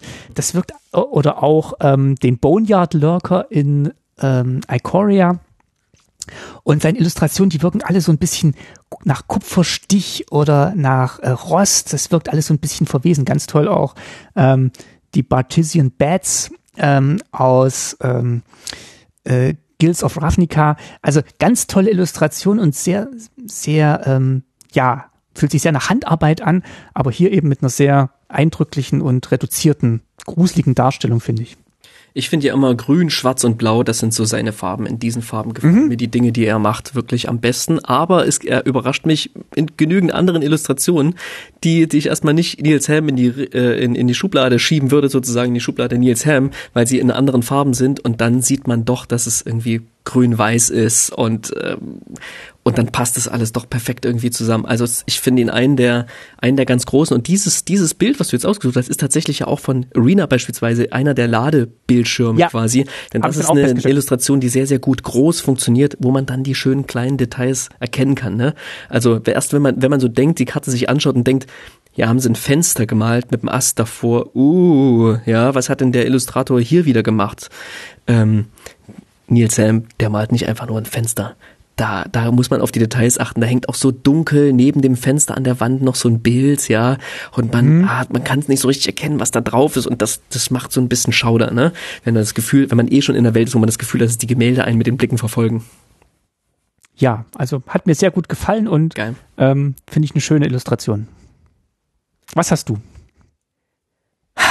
Ich habe äh, ein Bild, was je länger ich mir anschaue, immer besser gefällt. Und zwar ist es zur Karte Gisa, glorreiche Erweckerin. Schaut euch diese Karte an. Schaut sie euch einfach mal an. Ähm, ist eine Rare, kostet zwei und zwei schwarz, eine legendäre Kreatur, Mensch, Zauberin. Zauberer. Ähm, und ähm, ist eine 4-4-Kreatur, die illustriert wurde von Yongjae Choi. Ich hoffe, ich habe diesen Namen richtig ausgesprochen. Und Gisa ist eine Figur, die man bisher auf, ich glaube, ja, vier Karten habe ich jetzt spontan gefunden. Vielleicht gibt es noch mehr, fünf, lass es sechs Karten sein oder von mir aus auch zehn, wo man, wo man sie gesehen hat. Und bisher konnte ich mit Gisa oder mit ihrem Bruder Geralf, äh, mit dem sie oftmals abgebildet ist, ähm, nicht so viel anfangen. Ist halt irgendwie so eine Kreatur, die so in dieser Zombie-Welt unterwegs ist und wirkt irgendwie die ganze Zeit wie so eine, ja, ich sag's mal ganz despektierlich, wie so eine kleine Liliana. Aber kommt halt niemals an Liliana ran. Liliana ist einfach Liliana und sie ist die große Planeswalkerin, die äh, Herr oder Frau über die Herrin Herren, sagt man ja, was für ein absurdes Wort, ey, ähm, Herren über die, über die ganze Zombies, über die ganzen Zombies sind. Und äh, Gisa war eher so diejenige, die so mit den Zombies rumspielt. Das ist sie immer noch, aber ich guck mir diese, ich guck mir diese Karte an und diese Illustration und wirklich ganz speziell auf diese Illustration bezogen. Und, und wir finden ein, ein ja, relativ absurdes Setting vor. Und zwar ist man in einer Art sakralen Raum, einer Kirche, sag ich mal. Ähm, da sind Kerzen angezündet, ähm, die so auf, auf äh, ja, abgebrochenen Säulen stehen und der gesamte Boden, man sieht den gar nicht richtig, aber alles ist voll mit Zombies, die da rumlaufen, die ihre Hände ausgestreckt haben, ihre Zähne fletschen und mittendrin, ein bisschen erhöht, sitzt, als würde sie für ein Fotoshooting posieren, Gisa, und lacht aus, aus voller Seele lacht einfach, ja, hat eine Schaufel in der Hand, die ja irgendwie die Schaufelkelle, sagt man so, nach oben zeigt, die ist recht, die ist ganz schön verziert. In der rechten Hand hat sie das, in der linken Hand hat sie so ein Fleischerbeil und unterm Arm klemmt so ein ähm, Korb, wo sie Einzelteile von Zombies wahrscheinlich gerade gesammelt hat. Und sie sitzt da so nach dem Motto, als wäre sie gerade mit irgendeiner guten Freundin unterwegs, sagt, komm, wir sammeln mal ein paar Sachen und dann sagt die gute Freundin, komm, hier sind gerade die Zombies, setz dich mal kurz rein, ich mach mal ein Foto, einfach so, um es deinem Bruder zu schicken irgendwie, weil die ist ja auch einfach super frech und ähm, es gibt einen ganz wunderschönen Text in diesem Planeswalkers Guide, so eine Art Brief, diesen, den sie an ihren Bruder geschrieben ja, hat, wo sie auch so als die kleine Freche irgendwie daherkommt. Aber was sie in diesem Bild für mich ausstrahlt, ist eine, ja, eine relativ zierliche Frau, die aber mit einer Souveränität ähm, innerhalb dieser Zombies sitzt, eben leicht erhaben vor diesem ja, runden sakralen Fenster, der so fast wie so ein Heiligenschein auf sie drauf, ähm, äh, um sie herum scheint, vollkommen frei von allen Gefühlen, die ich in dieser Situation empfinden würde. Angst, Beklemmung, ähm, den Wunsch danach wegzulaufen oder so, ähm, sondern sie ist da einfach total erhaben, buchstäblich mittendrin und ähm, hat eine Leichtigkeit, eine erhabene Leichtigkeit, die sie bisher, fand ich, nicht hatte, wo sie so die kleine Fiese, ich spiele mit Zombies rum und ich necke meinen Bruder war, ist sie hier ein Stückchen erwachsener geworden und emanzipiert sich in ähm, zu etwas, was Liliana vielleicht auch mal war, aber schon längst nicht mehr ist. So, Liliana wird zwar immer wieder mal dargestellt oder in Geschichten beschrieben als, ja, das Mädchenhafte, ich beschwöre die Zombies und hab irgendwie meinen Spaß damit und hihi haha. Aber Liliana ist für mich spätestens seitdem sie als ja, ähm, Korsett Professorin Onyx. Professorin Onyx irgendwie aufgetreten ist, eine gereifte, ältere Frau, die ähm, eben nicht mehr dieses Alberne mit sich bringt. Und Alberne möchte ich jetzt ganz ja, wertfrei sagen, denn ich finde, Gisa hat dieses albern, rum, herumalbernde auf eine ganz, ganz tolle Art und Weise. Und all das drückt für mich dieses Artwork, dieses Artwork aus. Ich finde das richtig cool. Das und super. hier wird für mich ein Char Charakter in meiner Wahrnehmung geboren, der vorher erwähnt wurde, aber eher im Schatten von Geralf stand, ähm, als sich wirklich so wie hier, äh, ja, zu ja, ein bisschen ein Stück weit zu emanzipieren, möchte ich fast sagen, ja. Es gibt sie zwar schon als legendäre, äh, legendäre Kreatur, als Ghoulcaller Gisa, aber ähm, ja, da war nicht das drauf zu sehen wie auf dieser Illustration und das macht für mich nicht der nicht der Titel, das macht für mich nicht der Mechanismus ähm, und wie sich die Karte vielleicht spielt, sondern es macht für mich einzig und allein das Artwork ähm, von, jetzt muss ich mal kurz nachgucken, Young J. Choi. Danke dafür, silberner Tasty an dich. ich Ist dir die Karte großartig. aufgefallen? Ist dir die Karte aufgefallen? Bei mir ist sie Tatsächlich beim nicht, ersten nein. Mal gucken nicht aufgefallen. Nee, tatsächlich nicht. Und äh, es ist wirklich eine sehr detailverliebte Karte und man kennt auch wieder in dem Planeswalker Guide, hast du ja auch gesagt, hat äh, Gisa ja die äh, zurückgelassene Zombie-Armee von Liliana übernommen. Das ist wahrscheinlich die hier und da freut sie sich jetzt äh, diebisch drüber und es ist eine ganz großartige Illustration. Also ich gebe dir recht, äh, verdienter, verdienter äh, silberner Tasty. Ja, ich find's so geil, dass in dieser Illustration halt die Zombies nicht so dargestellt werden wie wir sind die ergebenen Diener und ähm, sondern die sind ja als Gefahr dargestellt. Sie sind als mit ausgestreckten Händen und gefletschten Zähnen, die auch nach ihr greifen, dargestellt. Und egal wie sie die übernimmt, es sind immer noch gefährliche ähm, Wesen, die da um sie herum sind. Es geht von denen immer noch eine Gefahr aus, zwischen denen sie da, ja, Wesen, zwischen denen sie da herumwandelt. Das war irgendwie cool. Ich würde noch, bevor wir das abschließen und irgendwie gar nicht mehr über die Artwork sprechen, noch so ein paar Honorable Mentions raushauen von äh, KünstlerInnen, die mir wirklich aufgefallen sind. Nils Helm hast du schon genannt, aber Anna Steinbauer fand ich auch richtig, richtig gut. Die hat ja die Alan Court, den Alan Court Planeswalker illustriert. Ähm, Ilse Gord ist für mich krass aufgefallen durch die Wölfe, die sie, die sie gezeichnet hat. Igor Kieriluk, der ähm, meinen silbernen Tasty in Strixhaven für den Biomagier bekommen hat, hat so geile Artworks, unter anderem dieses Artwork mit der Hand, die Hand, die mehrere Augen hat quasi. Also der hat so viele Artworks, wo mir so richtig kalt den Rücken runterläuft, gemacht. Und auch wieder der gute Kev Walker hat, hat der, der eben den ähm, Fleischeintreiber ähm, illustriert hat. Auch, naja, wahnsinnig, wahnsinnig tolles, wahnsinnig tolles Artwork, wo ich diverse ähm, filmische Vorlagen zitiert sehe. Cool, wirklich richtig, richtig cool, was hier artworkmäßig wieder abgeht mit den Art-Varianten, ähm, mit den ganzen ähm, ähm, äh, Special Frames, ne? der, der Special Frame übrigens gestaltet von Justine Jones, die ähm, in äh, schon im Adventures of the Forgotten Realms unseren silbernen Tasty bekommen hat. Also hier wurden viele, viele coole Menschen zusammengesammelt, die Artworks zu machen und ähm, ja, also, richtiges Highlight für mich, dieses gesamte Set artworkmäßig. Ich finde auch, ähm, sind schöne, gruselige, schöne, witzige, schöne, morbide Illustrationen dabei. Und äh, ja, Anna Steinbauer, Ilse Gord äh, finde ich auch richtig, richtig gut. Schon ähm, lange Ilse Gord seit ihrer ersten Karte in Ikoria. Ähm, finde ich toll, dass sie mittlerweile auch so eine Institution geworden ist, hauptsächlich für äh, tierische, tierische Lebewesen und Karten. Ähm, großartig, wie dann wirklich so, so Leute ihre Nische finden und da starten und sich dann daraus weiterentwickeln, tolle neue Assignments kriegen und ähm, großartig. Und also eine Gisa-Karte. Schön gefunden, schöne Entdeckung. Checkt auf jeden Fall auch diese Karte in den Commander-Decks von äh, Siddharth äh, Chaturvedi, den wir ja im Interview hatten. Der hat so einen geilen fliegenden Dämon illustriert, dessen Hände nicht direkt am, am Handgelenk hängen, sondern wo zwischen Handgelenk und Hand so eine Kette ist. ich, also schaut euch das an. Das ist ähm, Albtraummaterial par excellence. Auch der hat einen richtig guten Job gemacht. Dann wären wir durch. Dann haben wow. wir alle Preise vergeben, haben das Set besprochen und sind äh, gewappnet für unseren Besuch in der langen Nacht von Innistrad. Und ich hoffe, euch geht's genauso. Dann würde ich sagen, lass mal die Nachspeise servieren. Was haben wir denn? Ich habe äh, als Mitternachtssnack noch einen Kürbiskuchen gebacken. Oh.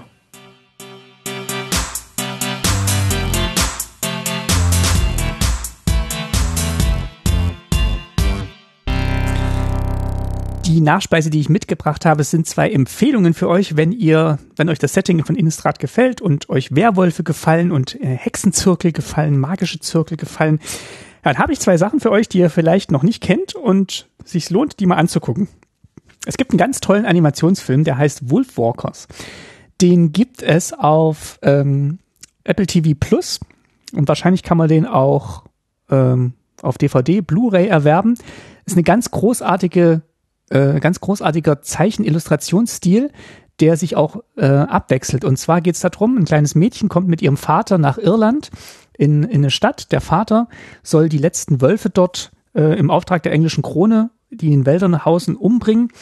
Und äh, ja, diese Stadt wird auch sehr bedrückend dargestellt. Es ist auch viel Fachwerk, alles sehr quadratisch, alles sehr eng. Es wird äh, sehr viel handgezeichnet, wie mit, mit Kohle und alten, alten Techniken dargestellt und sehr, sehr düstere Farben. Und äh, wie es so kommt, das Mädchen folgt seinem Vater in den Wald und trifft dort auf die Wölfe, die aber eine ganz andere Geschichte haben. Und zwar trifft sie auf das Mädchen Mab, ähm, Mabe, Meth spricht sich, glaube ich, mhm. die ein sogenannter Wolfwalker ist. Das heißt, sie kann sich in einen Wolf verwandeln. Und in den Wäldern ähm, entdeckt sie dann zusammen mit Meth ähm, eben die andere Seite ähm, die, dieses Irlands. Und es ist dann bunte Farben, runde Formen, alles sprießt, alles, alles ähm, ja, leuchtet und äh, also eine ganz großartige Geschichte, die erzählt wird, ist eine ganz großartige Illustrationsstil, der auch so ein bisschen wechselt zwischen Draufsicht, also so alten, alten Wandgemälden aus der Zeit von damals, die werden als Vorlage genommen und äh, also eine ganz großartige Bildsprache, eine sehr schöne Geschichte und eine ganz tolle Musik. Also guckt euch diesen Film an, wenn ihr ähm, Werwölfe mal anders dargestellt haben wollt und ähm, ist ein Film für die ganze Familie tatsächlich. Ähm, das zweite, was ich noch empfehlen wollte, ist, äh, wer die Scheibenwelt-Romane kennt.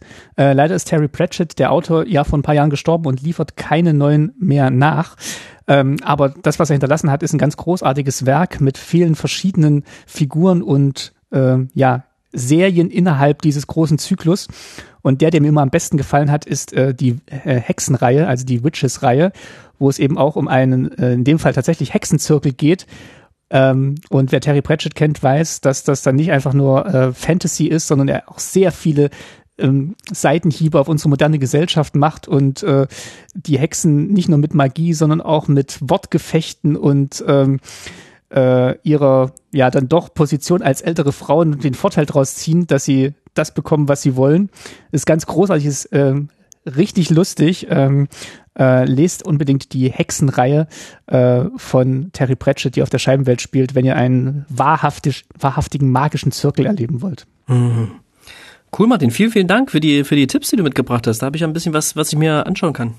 In der ja, Zeit, in also der ich keine Magic-Karten angucke. Hä? Guckt es, guckt es an. Das ist ein sehr schöner Film, auch für den Herbst jetzt. Dann sind wir am Ende und äh, bleibt uns gewogen. Findet uns auf www.tastymtg.de. Dort könnt ihr uns auch Kommentare hinterlassen, wenn ihr beispielsweise keine Plattform wie äh, Twitter nutzt, denn auf Twitter könnt ihr uns auch finden unter tasty-mtg. Dort könnt ihr mitverfolgen, wie ich gerade in der längsten Magic-Partie meines Lebens bin, äh, im Austausch mit dem ähm, Flo, at nerdsflo. Äh, schaut euch das mal an, das ist ganz spannend. Also, ähm, folgt uns, hört uns so wie jetzt diese Folge auch und hinterlasst uns sehr, sehr gern auf den Plattformen, auf denen ihr uns gefunden habt, einen Kommentar und eine Bewertung. Dann kriegen wir zum einen Feedback von euch, was ihr gut findet und was wir vielleicht ähm, mehr und oder besser machen können. Und es hilft natürlich auch dabei, dass der Podcast sichtbarer wird und noch mehr Leute ihn finden werden und hören werden ein Wort noch ganz kurz, bevor wir uns verabschieden, an äh, Ellen Reckbo auf Twitter die hat uns dazu angeregt, ähm, da sie ein sehr ähm, langsames Internet bei sich zu Hause hat, auf dem Land, wie sie schreibt, ähm, haben wir uns dazu entschlossen, einen weiteren Feed anzubieten, den wir vertwittern werden, den ihr auf unserer Website findet, den sogenannten ja. äh, geringen Bandbreite-Feed, wo wir den ganzen Podcast nochmal ein äh, bisschen niedriger äh, aufgelöst, aber mit deutlich weniger Megabytes ins Netz stellen. Also wenn ihr unterwegs seid und trotzdem Tasty MTG hören wollt, abonniert diesen Feed. Cool. Vielen, vielen Dank, Martin, dass du das gemacht hast. Ähm, du bist äh, hier auf jeden Fall derjenige, der das möglich gemacht hat. Ich hätte nicht gewusst, wo wir, wo wir das, wo wir da ansetzen sollen. Äh, geil. Schön. Wunder, wunderbar. Wir haben viel gelernt über Innistrad, vor allem darüber, wie schaurig schön Fachwerk sein kann. Ich denke, das sollten wir alle mhm. mitnehmen. Achtet mal darauf, wenn ihr das nächste Mal Fachwerk seht, ob euch da auch so ein leiser Grusel beschleicht. Ja, bis zum nächsten Mal. Wir machen noch ein Set-Review äh, und davor machen wir noch eine Folge äh, in diesem Jahr. Bleibt, äh, bleibt dabei. Und denkt dran, nicht nur Karten angucken, auch damit spielen. Ja. Tschüss. Tschüss.